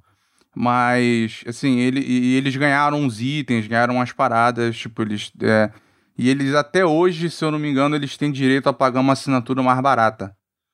Porque eles estavam, né? É meio que um negócio assim, pô, vocês estavam com a gente quando a gente estava lá embaixo. Então, né? Tá, tamo junto aqui. Vocês foram. estavam com a gente num momento difícil, então tá aqui uma recompensa. Então, o, o por exemplo, estavam reclamando ali do cara que é, é vilão e vira anti-herói. Meu irmão, o Final Fantasy XIV tem um exemplo disso muito foda, tá ligado? Então, é, já, já é um caso assim, ele, ele pega e faz isso de uma forma excelente de pegar um, um, um vilão do jogo, trazer de volta como, como anti-herói. Que eu me amarrei, assim, eu queria mais até. E uma, uma parada também entre o WoW, né? Porque assim, eu tô. Pra quem não tá ouvindo aí, não sabe, eu, eu, eu combinei com o Grande e tal, que seja, eu vou fazer um vídeo sobre o Final Fantasy. Um negócio bem grande e, detalhado. E eu tô fazendo, pesquisando muito as comparações, né? Porque MMO não dá para jogar tudo. Eu joguei Ragnarok, eu joguei o Star Wars The Old Republic, eu joguei um pouco do Final Fantasy XIV, eu joguei alguns outros MMOs no meio dos anos 2000 ali testava um pouco Cara, um, um Guild é, Wars, um ou pensar, outro. O outro tem que pensar que a, a, o, a, a, a Aí o... narrativo é assim. No final da, da expansão que a Sylvanas era uma genocida, descobriu que ela estava sendo uma genocida porque ela, na verdade, estava servindo outro Lorde com alguma outra razão. Aí, no final dessa nova expansão, Shadowlands, Uh, é, basicamente, esse Lorde dela era um genocida fugido, matava todo mundo, e a Sylvanas estava porque na verdade ele estava tentando evitar outro mal e tinha outro Lorde lá em cima que era mais do mal ainda, que ninguém conhece, que basicamente estava que tá envolvido em toda a história de todos os Warcrafts da história. E, e isso é um ciclo, tá ligado? É sempre a solução uhum. deles. Essa pessoa é uma puta de uma arrombada, uma desgraçada, uma, uma baita de uma pessoa ruim, ou puta cuzão, por causa de outra coisa. Mano, é muito chato, é muito chato, tá ligado? Uma, se tu usa isso uma vez bem trabalhado, ok. Toda a expansão é isso, toda a história do WoW é isso, né? Então, tipo, é legal ver um outro, um outro MMO que tá é, comendo o bolo do WoW, digamos assim, fazer isso tão bem, né? Tipo, por isso é, que a galera tá largando o WoW pro Final Fantasy. Porque, cara, é assim, isso foi por tantos anos a questão, né? O WoW Killer, né? Porra, todo mundo tentou porque a galera viu e falou, cara, tem o WoW, né, MMO tal desse formato, que é chamado de é, parque de diversões o tema, porque você tem meio que um, um caminho para seguir dentro do parque, você vai vendo as atrações, né? E tem o Versus do Sandbox, que é um tipo de MMO que praticamente morreu, né? Tem muito pouco. O, tudo, muita gente tentou, né? É, como é que. Como é que tentou partir para cima do rei, né? Então, você teve o Warhammer Online, você teve o Star Wars e Old Republic, você teve o Final Fantasy X, você teve o Tábula Rasa, eu acho que era o nome que prometia, Hellgate London, é um desastre, uma porrada de jogo e assim acabou que o jogo, a minha impressão é que ele se degolou, ninguém matou o WoW, né? O WoW se enforcou. E aí, cara, no meio do ano passado, né, o maior streamer de WoW e outros streamers foram pegar o Final Fantasy XIV e falaram, cara, chega dessa porra de WoW, vou arrumar outro negócio desses pra me ocupar. E aí ele foi pro Final Fantasy XIV e causou uma explosão de popularidade que a, que a Square Enix não estava contando. Ninguém imaginava. E foi um negócio crescente, não parou, entendeu? Então, assim, é, ele trouxe todo mundo lá, porque tem três data centers nos Estados Unidos, cada um com oito servidores.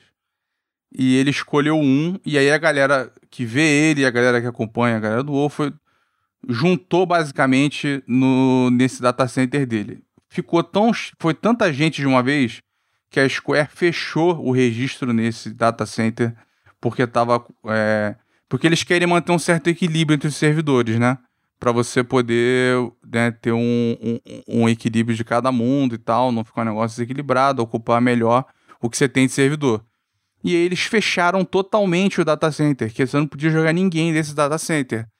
Porque se você estiver no mesmo data center, você pode jogar com a pessoa, não precisa estar no mesmo servidor.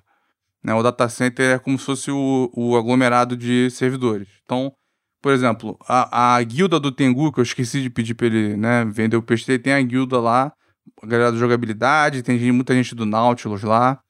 Chama é, Jiujica Ina, eu esqueci o nome, mas se vocês procurarem é fácil de achar.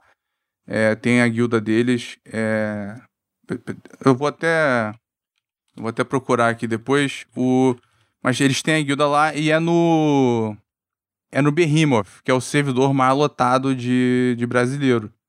Giuna Ika, que significa Lula livre em japonês. é, o nome da guilda. E tem, tem uma galera da comunidade lá, todo mundo hora. vai ajudar e tal. É, é, Giuna aí, que a galera do chat aí falou. Então, se a única diferença de servidor é essa. Se você quiser ser da mesma guilda, tem que ser do mesmo servidor. Tá? E, e, na, e no, no premiado episódio 53, eu fui extremamente visionário.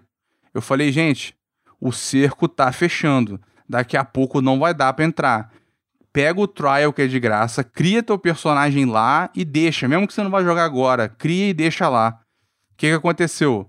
Chegou depois, saiu o Endwalker, os caras pararam de vender o jogo. O jogo foi é, tão foi bem bizarro. sucedido que ele se prejudicou. É realmente o Final Fantasy XIV é uma história folclórica assim, uma jabuticaba bizarra. Eu nunca vi isso, um jogo que foi bom demais para si. Né? Uhum. Chegou ao ponto de fazer mal. A Square suspendeu a venda, suspendeu a campanha de marketing, entendeu? Suspendeu o registro da porra toda. Então o, o, o bagulho fechou mais do que eu imaginava. Eu achei que fosse fechar o Behemoth ou o data center que tem o Behemoth. Mas fechou tudo. Fechou a porra toda. E aí, aí eu lembro, teve uma galera no grupo que ia falar comigo que tava falando, pô, e agora? O que, que eu faço? Não sei o que. Eu falei, cara, eu avisei. Eu avisei no premiado Periscópio 53. Então, o, o. Ah, mas agora já passou, tá aberto. Podem criar, pode chegar lá e criar. O free trial voltou. Inclusive, né? Tem uma. uma... Te mandar uma imagem aqui para você mostrar que eu acho que exemplifica bem a diferença do WoW pro, pro Final Fantasy XIV, essa imagem. É. O, o, mostra a diferença do ciclo de patches de um jogo pro outro. E existe uma ah, competição. Uh -huh. tá, tá vendo? Existe uma competição entre jogos como serviço, porque tem nesse meio é, também. Só pra contextualizar pra quem tá ouvindo, e não, é. não vai dar pra mostrar na tela que ah, vai ficar é. meio ruim, porque ficou o layout tá meio confuso, mas uhum. basicamente é tipo assim, é um. É, é essa, essa imagenzinha comparando a quantidade de patch de cada expansão. E tipo assim, uma expansão do Final Fantasy XIV tem mais patch que duas expansões do WoW, basicamente, Sim, quase. É, tá é, assim, entre um patch do WoW e outro, tem, tem três, quatro do, do, do Final Fantasy. E era um... e é num. A grande maioria foi numa, num cronograma regular, né? Três meses e meio. Agora eles aumentaram para poder polir mais. Aumentaram para quatro meses entre cada grande patch. Sendo que no meio deles tem patch pequeno. E eles têm feito um bom trabalho. Por exemplo, saiu o 6.0. Né, eles revisaram os números do jogo, mudaram as classes e tal, botaram duas classes novas. E aí os, os DPS melee ficaram com uma disparidade muito grande de, de DPS, né? Isso é uma outra diferença também, né? O WoW, ele tem uma tabela mostrando o, a colaboração de cada um, né? O, eu, já, eu já vi o DPS de cada um, a porra toda, não tem, tem uma tabela, não tem tipo um ranking de quem tá jogando? Não tem isso? Ah, tem. Eu não, eu não, eu não é lembro. É mod ou tá dentro é do mod. jogo? É isso é que eu ia mod. falar. Eu não, lembro, ah, eu, tá. eu, não lembro de estar integrado dentro do jogo. Porque eu lembro que é mod. É. Porque daí a galera cobra por causa do DPS, né? Ah, entendi. É, porque eu vi que, assim, um, um, um, no review do Asmongold, porque o Asmongold, ele streamando, ele tem meio que um personagem, eu não conhecia muito ele. Mas aí ele fez, num canal pessoal dele, ele fez uma análise do, do, do jogo base do Final Fantasy fora de personagem, ele falando normal. E aí ele comenta, cara, que um, um, dos maiores motivos, um dos maiores problemas é essa necessidade de ferramenta para ferramenta, para o site, para não sei o que, para ter parada. E que essa coisa de comparar um com o outro causa muita toxicidade. O Final Fantasy, você até tem um mod para fazer isso. Só que tem um porém. Né? O jogo não compara ninguém. E se você usar esse mod, você mantém a informação para você. Você não pode usar isso para reclamar de alguém, senão você é suspenso. Então, por exemplo, se eu baixei esse mod, eu falo, porra, tu não tá dando dano nenhum, hein? Tu me reporta e aí os caras vão me suspender. Então, eu, eu achei assim, ó, de verdade, excelente, excelente. Então porque não eu, tem eu, eu isso. Acho que, assim, eu acho que existe uma forma de tu cobrar de gente, tipo, ah, é porque eu, eu não sei como funciona no, no Final Fantasy XIV, mas realmente no WoW, por exemplo, tem chefes que tu tem que ter, dar um mínimo de DPS, senão o chefe não morre a tempo, né? Tem chefe que tem, tem certo limite de tempo é, antes de... DPS é, check que chama. É, tipo, ele, ele. Eu não sei se tem isso. No WoW, depois de um tempo, o boss entra em modo enraged, né? Ele fica puto e aí ele dá hit kill em todo mundo. Então, tipo, você tem um limite de tempo e tu tem que ter um threshold ali de DPS, tem Ah. que dar um limite. Senão, não dá tempo de matar o chefe. Todo mundo tem um certo limite ali, né? Que é, é basicamente rotação básica. Tu falar assim, ah, sei lá, tu fala pra ele, então, tem, tu tá abaixo do limite e aí a gente não, literalmente não consegue matar o boss.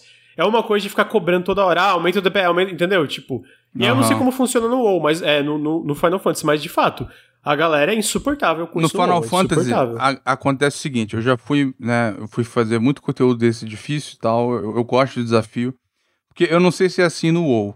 No, nos, nos outros que eu joguei não eram, nos outros MMOs não era. É, mas no 14 a batalha com o chefe é como se fosse uma dança.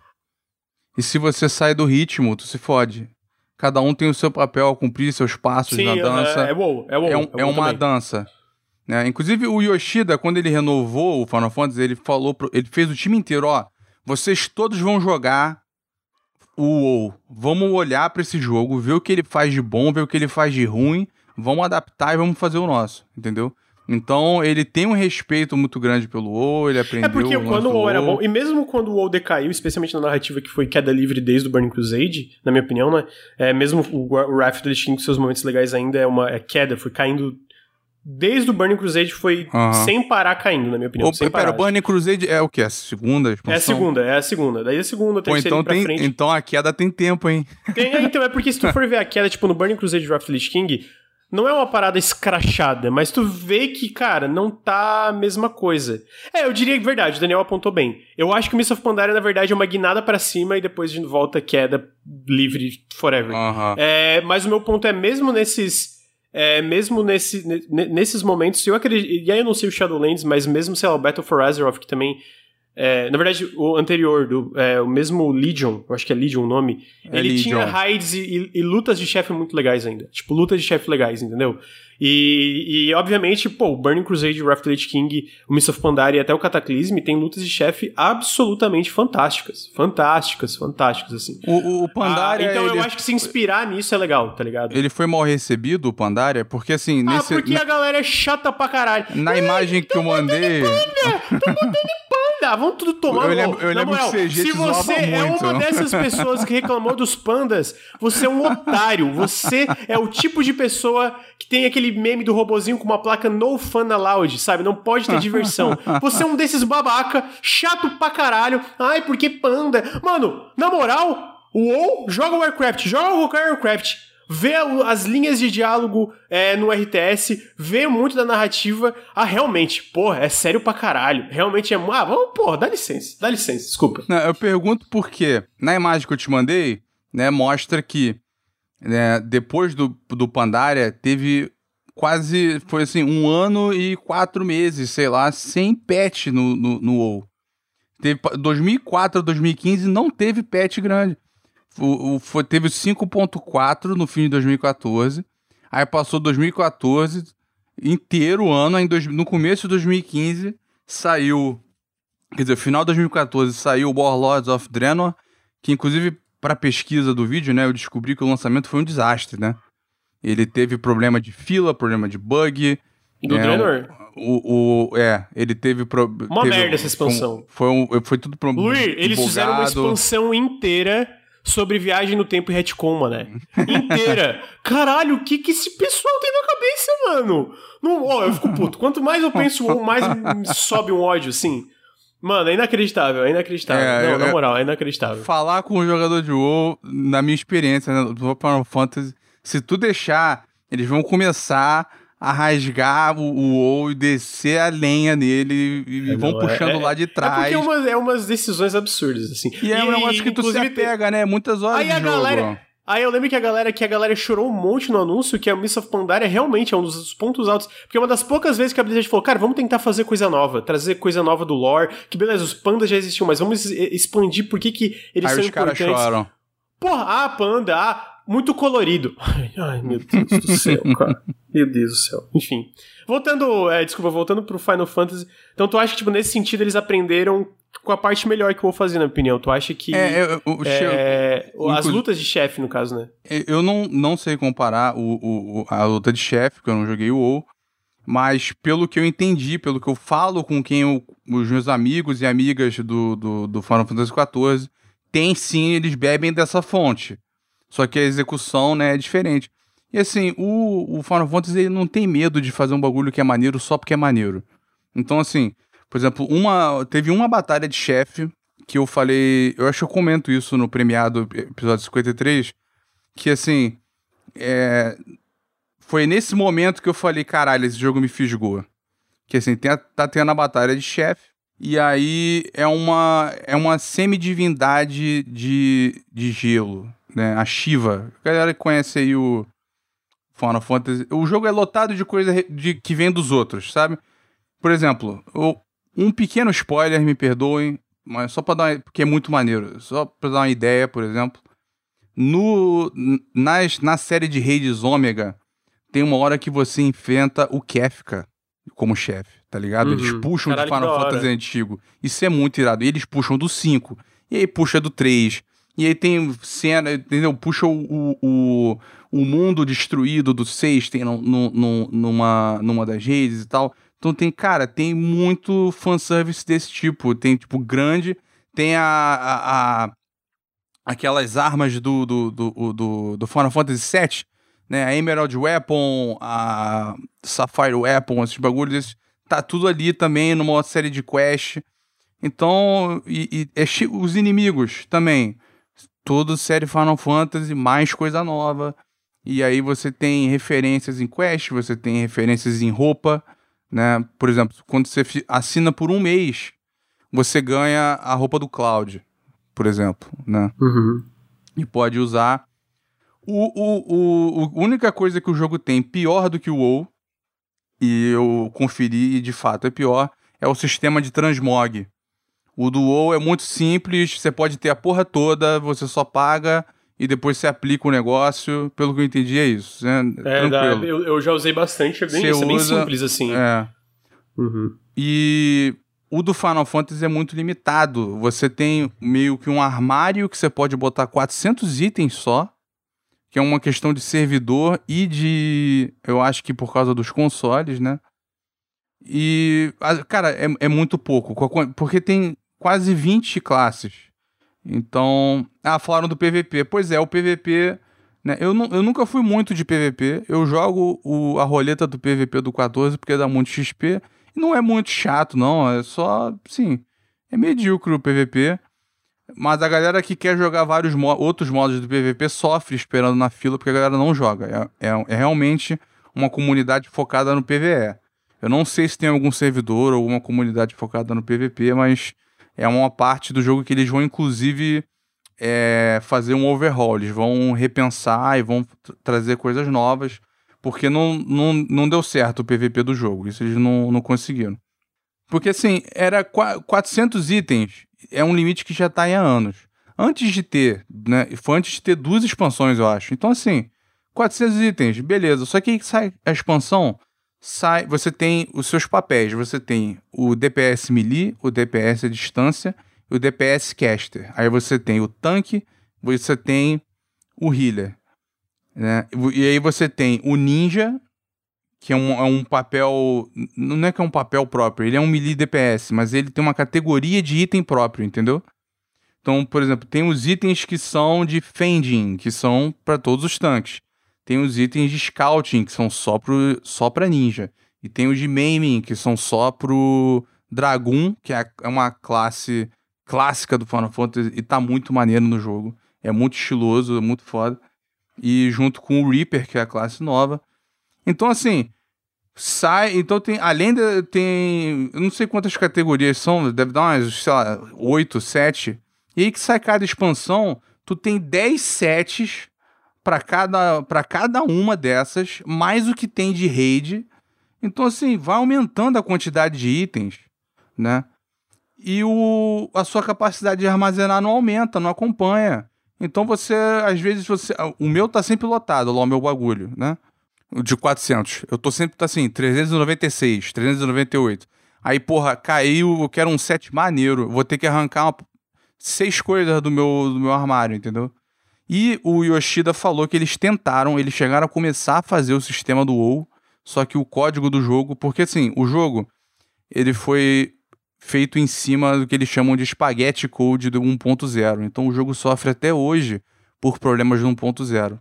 Para você aí que eu né, para falar do Andy Walker. O, teve um problema no lançamento, você deve ter visto, né, por alto, que teve filas enormes, né? E assim, foi o pior problema de fila, por quê? Não era só uma fila longa. A fila longa você dá alt tab, né? Infelizmente é longa, mas aí você vai fazendo outra coisa da vida, né? Joga outra coisa, sai do, do computador, faz outra coisa, espera, depois volta, tá lá online no jogo. Só que tinha um bug no jogo desde 1.0 que funcionava assim: a cada 15 minutos, o jogo te desconecta na fila e te reconecta imediatamente. Só que 25% de, da, da, das pessoas que acontece isso são desconectadas da fila, são chutadas da fila. Sem motivo, não tem problema nenhum, é só o jeito que foi implementado. Você é chutado da fila. Então você tinha que ficar de babá na fila. Tu podia ficar três horas na fila, depois tu era chutado. E aí você tinha, tipo, um minuto para voltar. Se você não conseguisse voltar a tempo, você ia lá pro final, aí quando você via tinha 5 mil. Não era mais 3 mil, eram 5 mil. Isso foi um desastre. Isso foi péssimo. Isso mudava de acordo com o servidor a quantidade. E ainda tinha o um problema, né? Que eles só aguentavam por data center 17 mil pessoas ao mesmo tempo tentando logar. E isso estourou rápido. Era o tempo inteiro. Então era toda hora chutando gente por causa disso, porque passava de 17 mil. Pra tu ver, no servidor, nos servidores japoneses, tem um servidor que é, como, é o extra, assim, ele é não oficialmente o servidor em inglês, que é pra galera do Sudeste Asiático, era pra galera da Austrália, era pra galera é, russa, galera que, que joga ali na Ásia e queria jogar em inglês e não tinha né, a versão deles. Agora tem a versão da China, tem a versão da Coreia, só que a versão deles é atrasada, eles queriam jogar, né? Sim, misturar muita gente nesse servidor e principalmente a comunidade era forte da Austrália e da Nova Zelândia. Uhum. E, e, esse servidor sozinho passava dos 17 mil. Tinham 10 Caralho. servidores. Esse sozinho passava. Então a galera não conseguia jogar. Inclusive Gente. agora eles lançaram um data center na Austrália com quatro servidores, aí melhorou um pouco a situação. Agora tá tranquilo de fila e tal, mas no lançamento, cara, né? Eu sofri muito com essa porra. Tipo, eu tenho hora de jogo que não é hora de jogo, é hora de fila. Que eu ficava na fila e aí eu, eu falei, pô, no, eu lembro que a primeira fila que eu peguei, a expansão saiu, eu consegui entrar. Fiquei no jogo e tal. Só que, né, a internet minha era net, né, pau no cu da net, deixar essa nota aí, serviço de merda. A conexão caiu, né? Eu fui chutado e quando eu voltei tinha 3.500 pessoas na fila. Eu falei, fudeu. Aí eu fui tomar um banho. Quando eu voltei, eu tinha um erro, eu tinha sido chutado da fila. Eu falei, caralho, caiu a internet de novo? Aí eu fui vendo e, cara, isso ia acontecendo e eu vi que não era a minha internet, estava todo mundo sofrendo isso. E foi espalhando o, o, o, a informação, a galera foi vendo o que estava rolando. E aí a Square examinou e aí viram que já tinham avisado a Square há anos sobre esse problema, mas eles ignoraram. Então esse problema da fila, para mim, eu acho que foi um fiasco que não tem igual. Porque não é fila grande, você tem que ser babada a fila, senão tu é chutado. Depois eles resolveram, mas levou um tempinho. Né? E, e aí tinha o seguinte, né? Para você não enfrentar fila grande, e para poder ter rotatividade de gente, eles implementaram um sistema anti-AFK. Se você ficasse meia hora parado, o jogo te chuta, né? Então o que, que aconteceu? O que, que teve gente que fez, né? E eu conheço gente que fez. Criava um script, rodava o script, o personagem ficava numa sala sozinho, que você pode ter na, na, na, na, na taverna, né? No inn, na pousada, você tem uma sala própria. Você fica ali dentro, não tem ninguém vendo o script fica rodando, o personagem fica fazendo movimento e aí você não é chutado nunca. Então, por exemplo, eu tenho uma amiga no jogo que ela ficou três dias logada no jogo, até zerar. Caralho. Porque ela não tinha condição. E assim, por um lado é escroto que você fala, pô, essa pessoa dormiu, almoçou e tinha gente querendo jogar. Mas por outro lado, imagina para quem trabalha de 9 às 5, né? 9 às 6, tu chega em casa, a tua fila vai ficar até 10 da noite. E aí tu não consegue jogar nada, ou então tu é chutado da fila e tal. Então, pô, era tenso, cara. Foi um problema assim, virou cada um ah, por não si. Não. É, usa aí o que tiver que usar, é só um é, MMO. aqui. é, e assim, o problema é que assim, teve gente que tirou folga para jogar. Ah, não, é só. Fudeu, amigo. Perdeu tá, mas a folga. Olha só, Loli. É...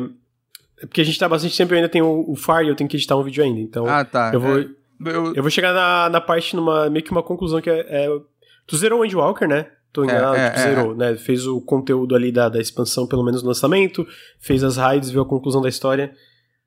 É um dos melhores jogos que você jogou, amigo? É.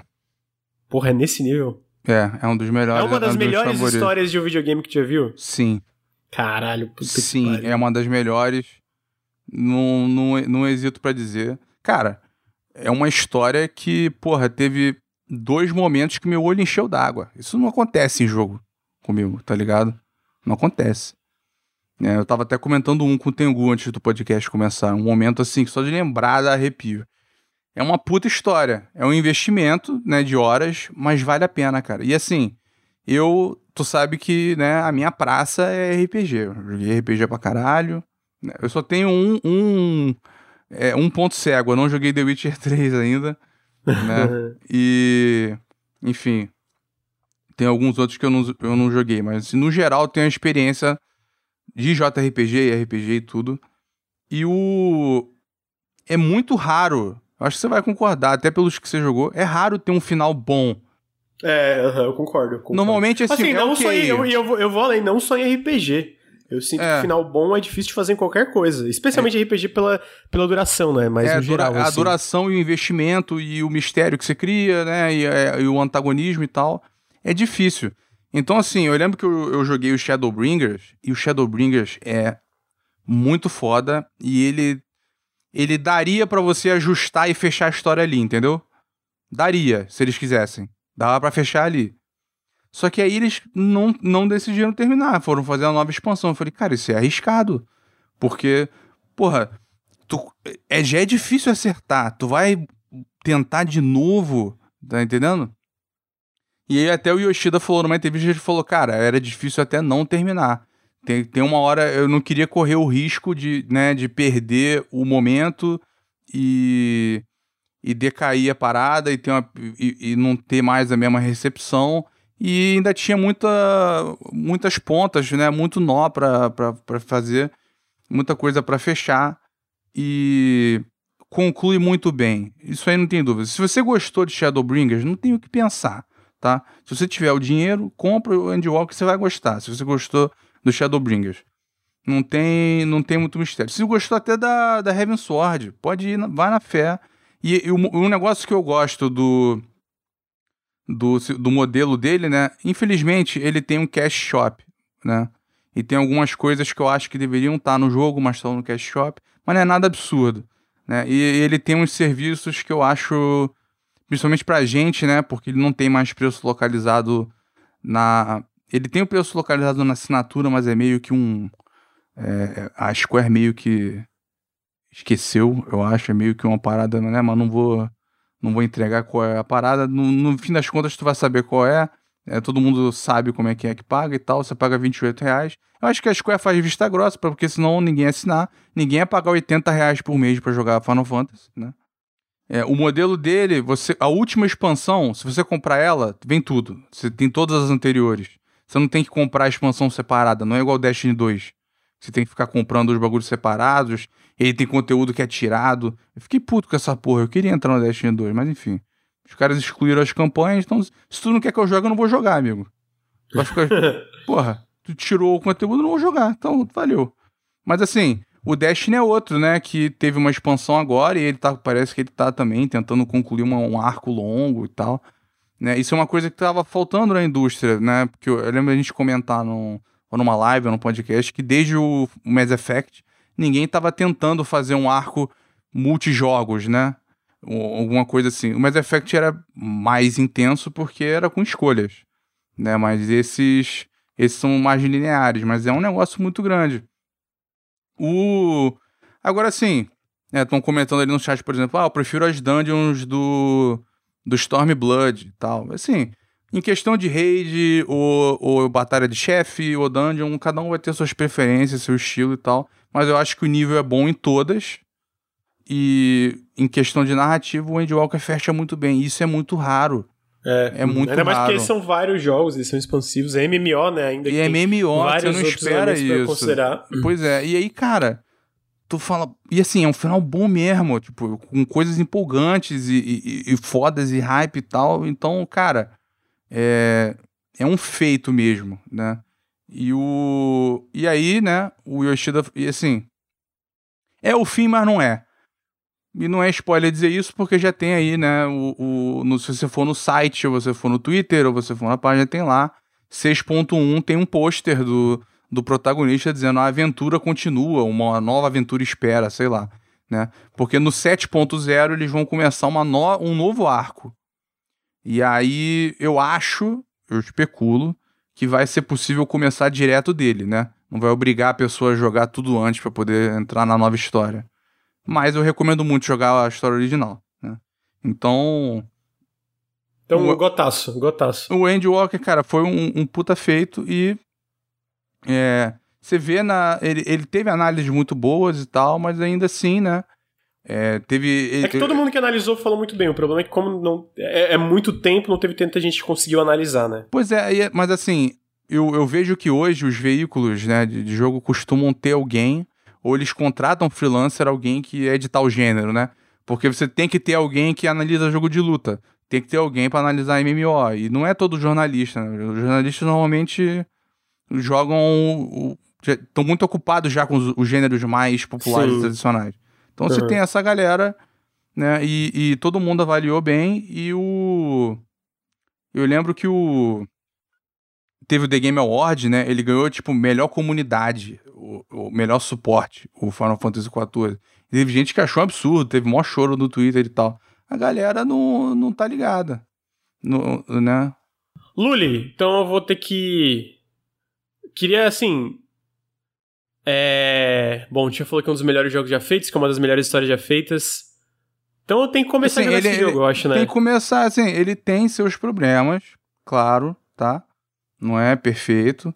O, o, o próprio, né, os gráficos, né, não, não, também não sou super graficista, mas não, se dá pra ver que você não é lá isso ah, Amigo, mas não... Mas Ele tem problema técnico Não existe jogo perfeito. É eu perfeito só... para o que é. O que importa é se é perfeito pro seu coração, entendeu? É, é, só tem uma parada que você vai ver que é um atrativo do jogo, mas que é muito difícil você fazer parte, não crie esperanças, que é a questão de ter uma casa, o housing do jogo. Não crie expectativa com isso. É muito difícil, não tem casa o suficiente eles até. Assim, o sistema anterior é o pior sistema que eu já vi, assim, pra um bagulho desse. É bizarro. Mas.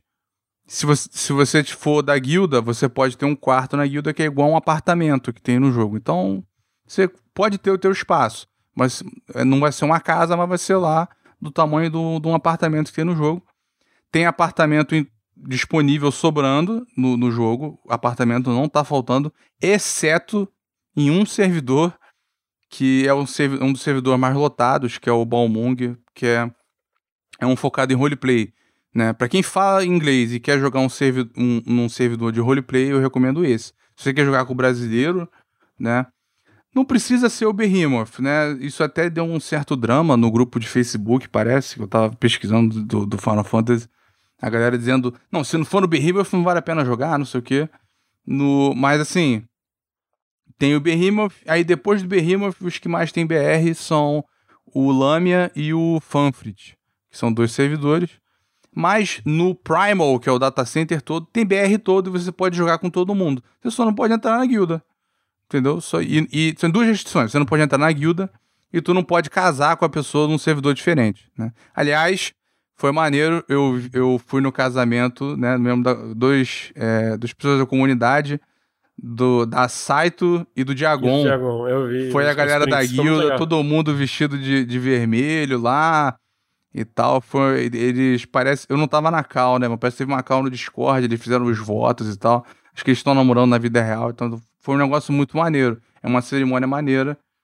E então tem ainda tem isso no jogo, né? Tipo, tem, tem muita coisa muita coisa secundária, vários sistemas desse tipo de relação. E assim, você não precisa ter muito contato com ninguém. E ele e eu ia falar isso, né? Que o, o, o plano a longo prazo do jogo, para quem tem esse tipo de preocupação, né? O plano é ele ficar o mais solo possível. Só batalha de chefe que vai ser obrigatório multiplayer, mas fora isso, tem até algumas coisas que vão ser mudadas de multiplayer para single player, né? Para ter você poder ir com NPC. Então eles querem transformar o jogo de uma forma mais acessível eles vão introduzir histórias. É, vai vir, ele vai plantar as sementes dessa nova história que vai vir na próxima expansão, né? E assim, se é um bom momento para entrar, é, é, assim, bom, vai, assim, ele raramente tem desconto no Steam. O desconto costuma acontecer mais na loja da Square. Só que na loja da Square você vai pagar em dólar, então não dá. Compra no Steam. Só que, lembrem, é, vale a pena lembrar que a licença né? A Square é, é, é completamente bizarra com algumas coisas, né? Eu, eu, não sei se eu contei que eu tive parada no suporte, né? Na época que a gente criou lá, lá atrás. Né? Uhum, não, eu lembro que comentou que tava tendo um monte de problema, né? É, tinha não, que mandar o teu não, documento. Não, tinha que mandar para poder para poder mudar alguma coisa, eu tinha que ter para mudar o nome, eu tinha que ter um documento judicial dizendo que eu mudei meu nome. Nesse nível. Gente. Aí eu falei com o suporte, eu falei, caralho, então tu vai, porra, se a pessoa. E, e, se for um lugar que né, a pessoa trans muda de nome, não precisa entrar na justiça. Essa pessoa vai ter que ser obrigada a usar o da identidade e tal, não sei o que. Ele falou: não, o nosso sistema é esse, tem que usar a, Gente, que bizarro. o documento judicial. Aí eu queria mudar de país. Ele falou: não, não pode, não tem a opção no sistema, não existe lugar para você mudar o país. Na época não tinha Brasil. Então eu criei nos Estados Unidos. E, eu não... e porra, tem... eu voltei sete anos depois. Sete anos a pessoa pode ter tido filho, se mudou, fez a porra toda. Não pode mudar o país, tá ligado? Enfim, é muito arcaico o sistema de conta deles. E o jogo do Steam e o jogo da loja da Square são diferentes. Os conteúdos não são compatíveis. Se você comprar no Steam, você vai ficar preso no Steam. As outras coisas você pode comprar na loja da Square, na Cash Shop, você pode pagar pelo Steam ou por outra forma, PayPal, cartão, Amazon Pay, porra toda lá tem o conteúdo, né, do, do, do Mogstation, que infelizmente é muito caro pra gente, né? Porque, tipo, você tem lá um, um, um, set de roupa é 18 dólares, sem conto. Porra, não dá.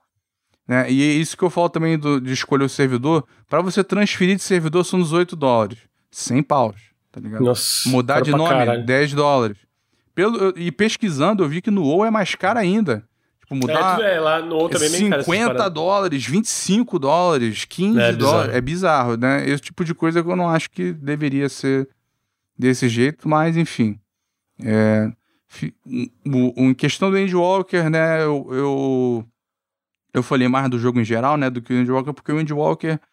É, como eu até te falei, o próprio trailer de lançamento é, com spoiler, não, não tem como entrar aprofundar o Windwalker aqui sem spoiler as coisas, né? Mas eu posso dizer que ele foi, assim, ele teve o problema das filas, mas o jogo em si veio polido, né? O jogo em si veio polido.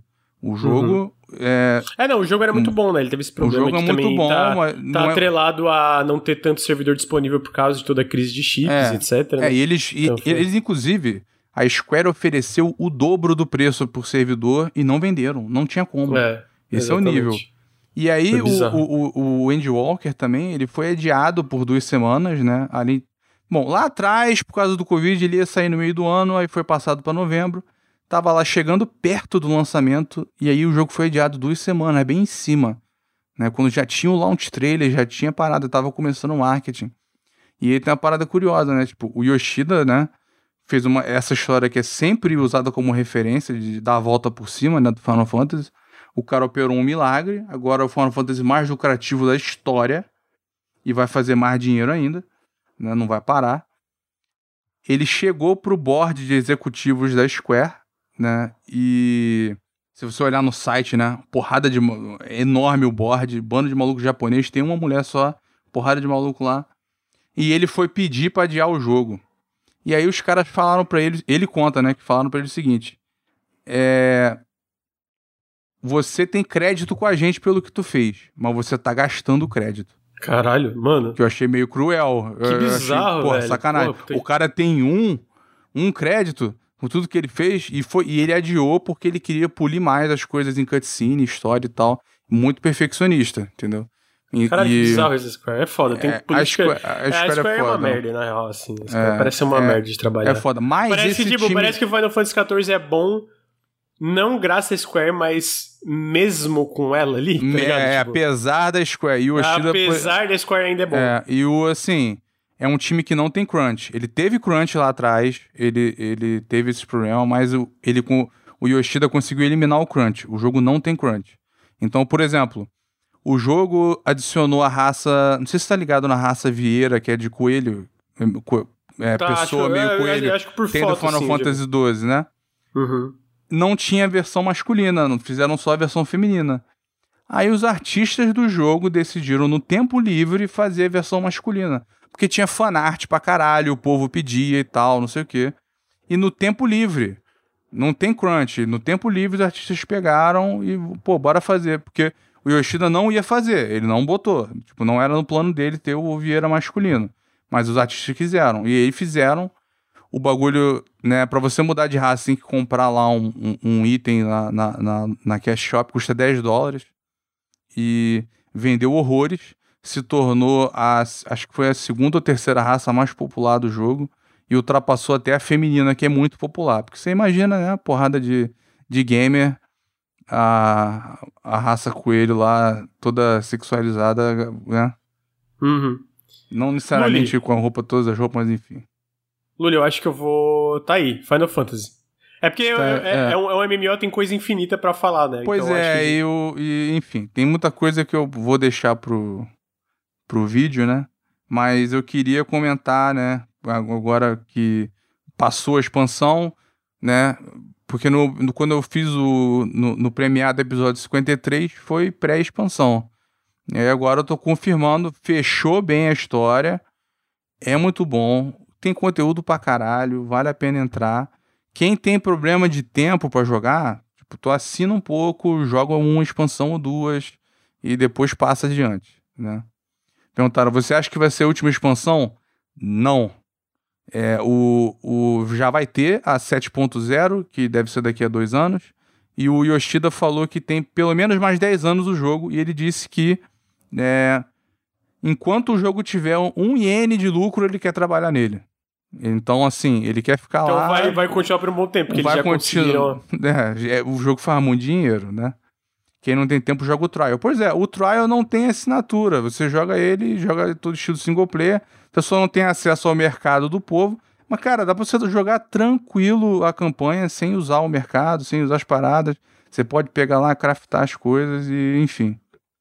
É, eu recomendo muito, pelo menos o Trial. Experimenta, experimenta algumas classes, vê o jogo. O Trial é generoso e ele tem a expansão Heaven Sword, que para mim, se fosse um jogo sozinho, já seria um baita jogo entendeu? A Heaven Sword é uma história muito boa, é autocontida, é uma história épica e é uma, uma parada que não tem não tem bonzinho e malvado no, na Heaven Sword. Os dois lados são fodidos. E, e, é envolvendo, assim, é, desinformação, porque tem uma guerra entre dragões e humanos. Os humanos de Ishgard, que é a cidade, que é uma, tem uma parada, tem uma meio que uma igreja católica barra ortodoxa é, inspirada. Eles contam uma versão da história de por que, que os dragões brigam com eles. Os dragões têm a versão deles, né? A, a verdade, tu não sabe, mas eles é estão brigando bom. há mil anos. O Lur se deixa, mano. Vai até amanhã. Tanta coisa que ele gosta sempre pra falar. Amigo, eu vou ter que te interromper. Vou ter não, que interromper não, tô, porque. Eu, foi mal. É... Não, mas eu, eu, acho eu legal. Mesmo. Não, mas é que eu acho legal. O problema é que, na verdade, eu não vou nem falar do FAR. Porque eu tenho um vídeo pra editar ainda. Então, é um vídeo que tem um prazo. Acho que eu te falei desse vídeo, inclusive, depois eu te falo melhor no Telegram. Mas assim, eu, a única coisa que esse podcast não, fez pô, é. No, no, no, no, no, no, tu não vai falar do FAR? Não, Pô, não eu vou, vou ficar não mal, ficar... porque eu comi não, o tempo do não, jogo. Amigo, não tem problema. Eu falo semana que vem, tá de boa. Eu achei legal porque a gente deixou de falar do Final Fantasy. Teve muita coisa legal que tu falou do Final Fantasy. Então, assim, é, pra mim, tranquilo. A gente e teve, deixou... e teve o Tengu reafirmando, então não fui só eu, né? É, então fica tranquilo, não se sente mal. Eu trago o Far semana que vem. Até porque ia ser curtinho, eu só ia falar que é um joguinho bem top. Mas eu fiquei feliz que finalmente conseguiu falar do, do Final Fantasy é. aqui. E pra um dos melhores quer... jogos já feitos, então. É, é, assim, eu não costumo ranquear melhores jogos já feitos, assim, mas, porra. Com a não quantidade... Precisa, é um, é um é, dos. Um é um dos. A quantidade de horas que eu tenho, como é que eu posso dizer que não? é Como é que eu posso mentir pro meu próprio cérebro? Ah, assim, eu tenho não mil dá. horas de Dota e eu acho um dos piores jogos já feitos, então, né? Ah, mas é, é PVP, né? Aí é, é um, outro, é um outro veneno. Justo, justo. É outra parada. Mas esse. É verdade, dá pra você, dá pra você jogar muitas horas e sair amargo. Eu não saio amargo, eu quero mais. Entendeu? Eu quero ver a próxima expansão, a nova história e tal. Né? Então, pra quem gostou de ouvir mais do jogo, é, eu vou. Né, combinei com, com o Grande aí, a gente vai fazer um, um, um vídeo sobre o jogo um ensaio enorme, né? Sem amarras, sem limite, a quantidade de palavras aí vai ser, vocês podem imaginar que vai ser muito grande. A duração vai depender deles aí, eu não sei, né? Pelo que eu estimei, pelo menos é, pelo que eu, o, o, o que eu já escrevi e o que eu comparei de quantidade de palavras, né? Eu não sei se eu te falei isso, mas assim, a estimativa é que deu umas duas horas, pelo menos. Cruz, credo. Puta que pariu.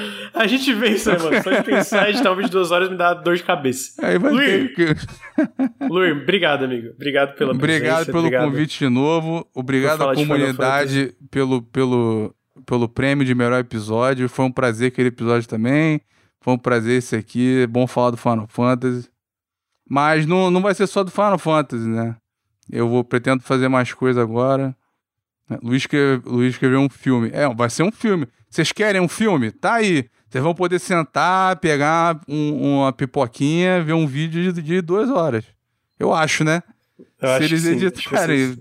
Não sei, pode cortar por uma hora e meia, sei lá, mas eu, menos de uma hora é muito difícil ficar.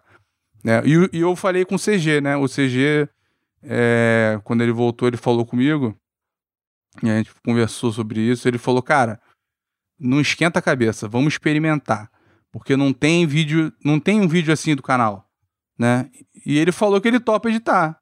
Então ele falou, ele falou, cara, vamos fazer. Eu, eu entrei para fazer bagulho grande mesmo. Bom, ele quer fazer vídeo de uma hora, de não mais trabalho. Eu falei, então tu. Eu falei pra ele, tu não tem problema mesmo, então pode ser um negócio de duas horas. Ele falou, vai na fé. Só bota isso no papel. Só falou isso. Então, Então tá aí. Vídeo tá insight de vindo. duas horas de Final Fantasy XIV no canal. Lui, obrigado pela presença. Queria agradecer todo mundo que tá assistindo, pelas pessoas que vieram aí. Obrigado pelo Tengu também, que teve que sair mais cedo. É, eu deixo pra falar sobre o Fire Changing Tide semana que vem. E lembrem que, que o Nautilus é financiado coletivamente. Se vocês gostam do, do canal e do podcast e dos conteúdos, apoia.se barra Nautilus ou picpay.me barra canal Nautilus. Todo o apoio faz muita diferença. É, sigam a gente aqui na twitch.tv barra Nautilus Inc. ou sigam a gente nos feeds de podcast. Luiz, de novo, obrigado, amigo. Fico- Obrigado pelo aí. convite aí. Tem um, né, fazia um tempo que eu não vinha. Uhum. O- e não foi por falta de convite, não, não, não dá pra reclamar, porque o, o Henrique chamou algumas vezes e tal. Mas eu falei, cara, eu, eu, que eu queria falar do Final Fantasy, né? Tava ocupando tempo, eu falei, cara, eu tenho que fechar. Eu, eu quero só falar quando eu tiver fechado. Eu tiver feito muito conteúdo secundário, eu puder falar com mais propriedade e tal. Então, o Henrique, né? Dou crédito ao Henrique, o Henrique chamou. Foi. Mas aí depois eu falei contigo. E aí tu foi na época, né, que ia ter o do, o do Ring. Eu tenho que ouvir ainda, deve estar maneiro o, o, o, Tá, o tá bagulho. Como é, Foi que tu, caótico. como, é que, como é que tu tá? Foi caótico? Caótico a sema, o, a- o mês, fevereiro de conteúdo e esse mês de março, por causa do negócio ah, do domingo. sim. Cê- cê- mas vocês discordaram muito ou não? Não, não, o podcast foi de boa, todo mundo amou, né? Então, Pô, até o game É. de esquerda tá jogando pra caralho essa porra, que é prova mod É. que o jogo é pica. é verdade. Apesar É de que isso. o gamer de esquerda reclamo, foi, foi chorar pra Bandai Namco. Tá aqui a denúncia, o Exposed. Ele foi chorar pra Bandai Namco no Twitter porque nerfaram lá a arma dele. Tá aí, então. Eu também fiquei triste nerfaram a- o Ash of War que eu tava usando. Mas é isso, Luir, muito obrigado. Todo mundo que tá no, no feed, muito obrigado. Todo mundo que tá na Twitch, muito obrigado. E até semana que vem no próximo Periscope. Valeu, valeu tchau, tchau. pelo convite, adeus.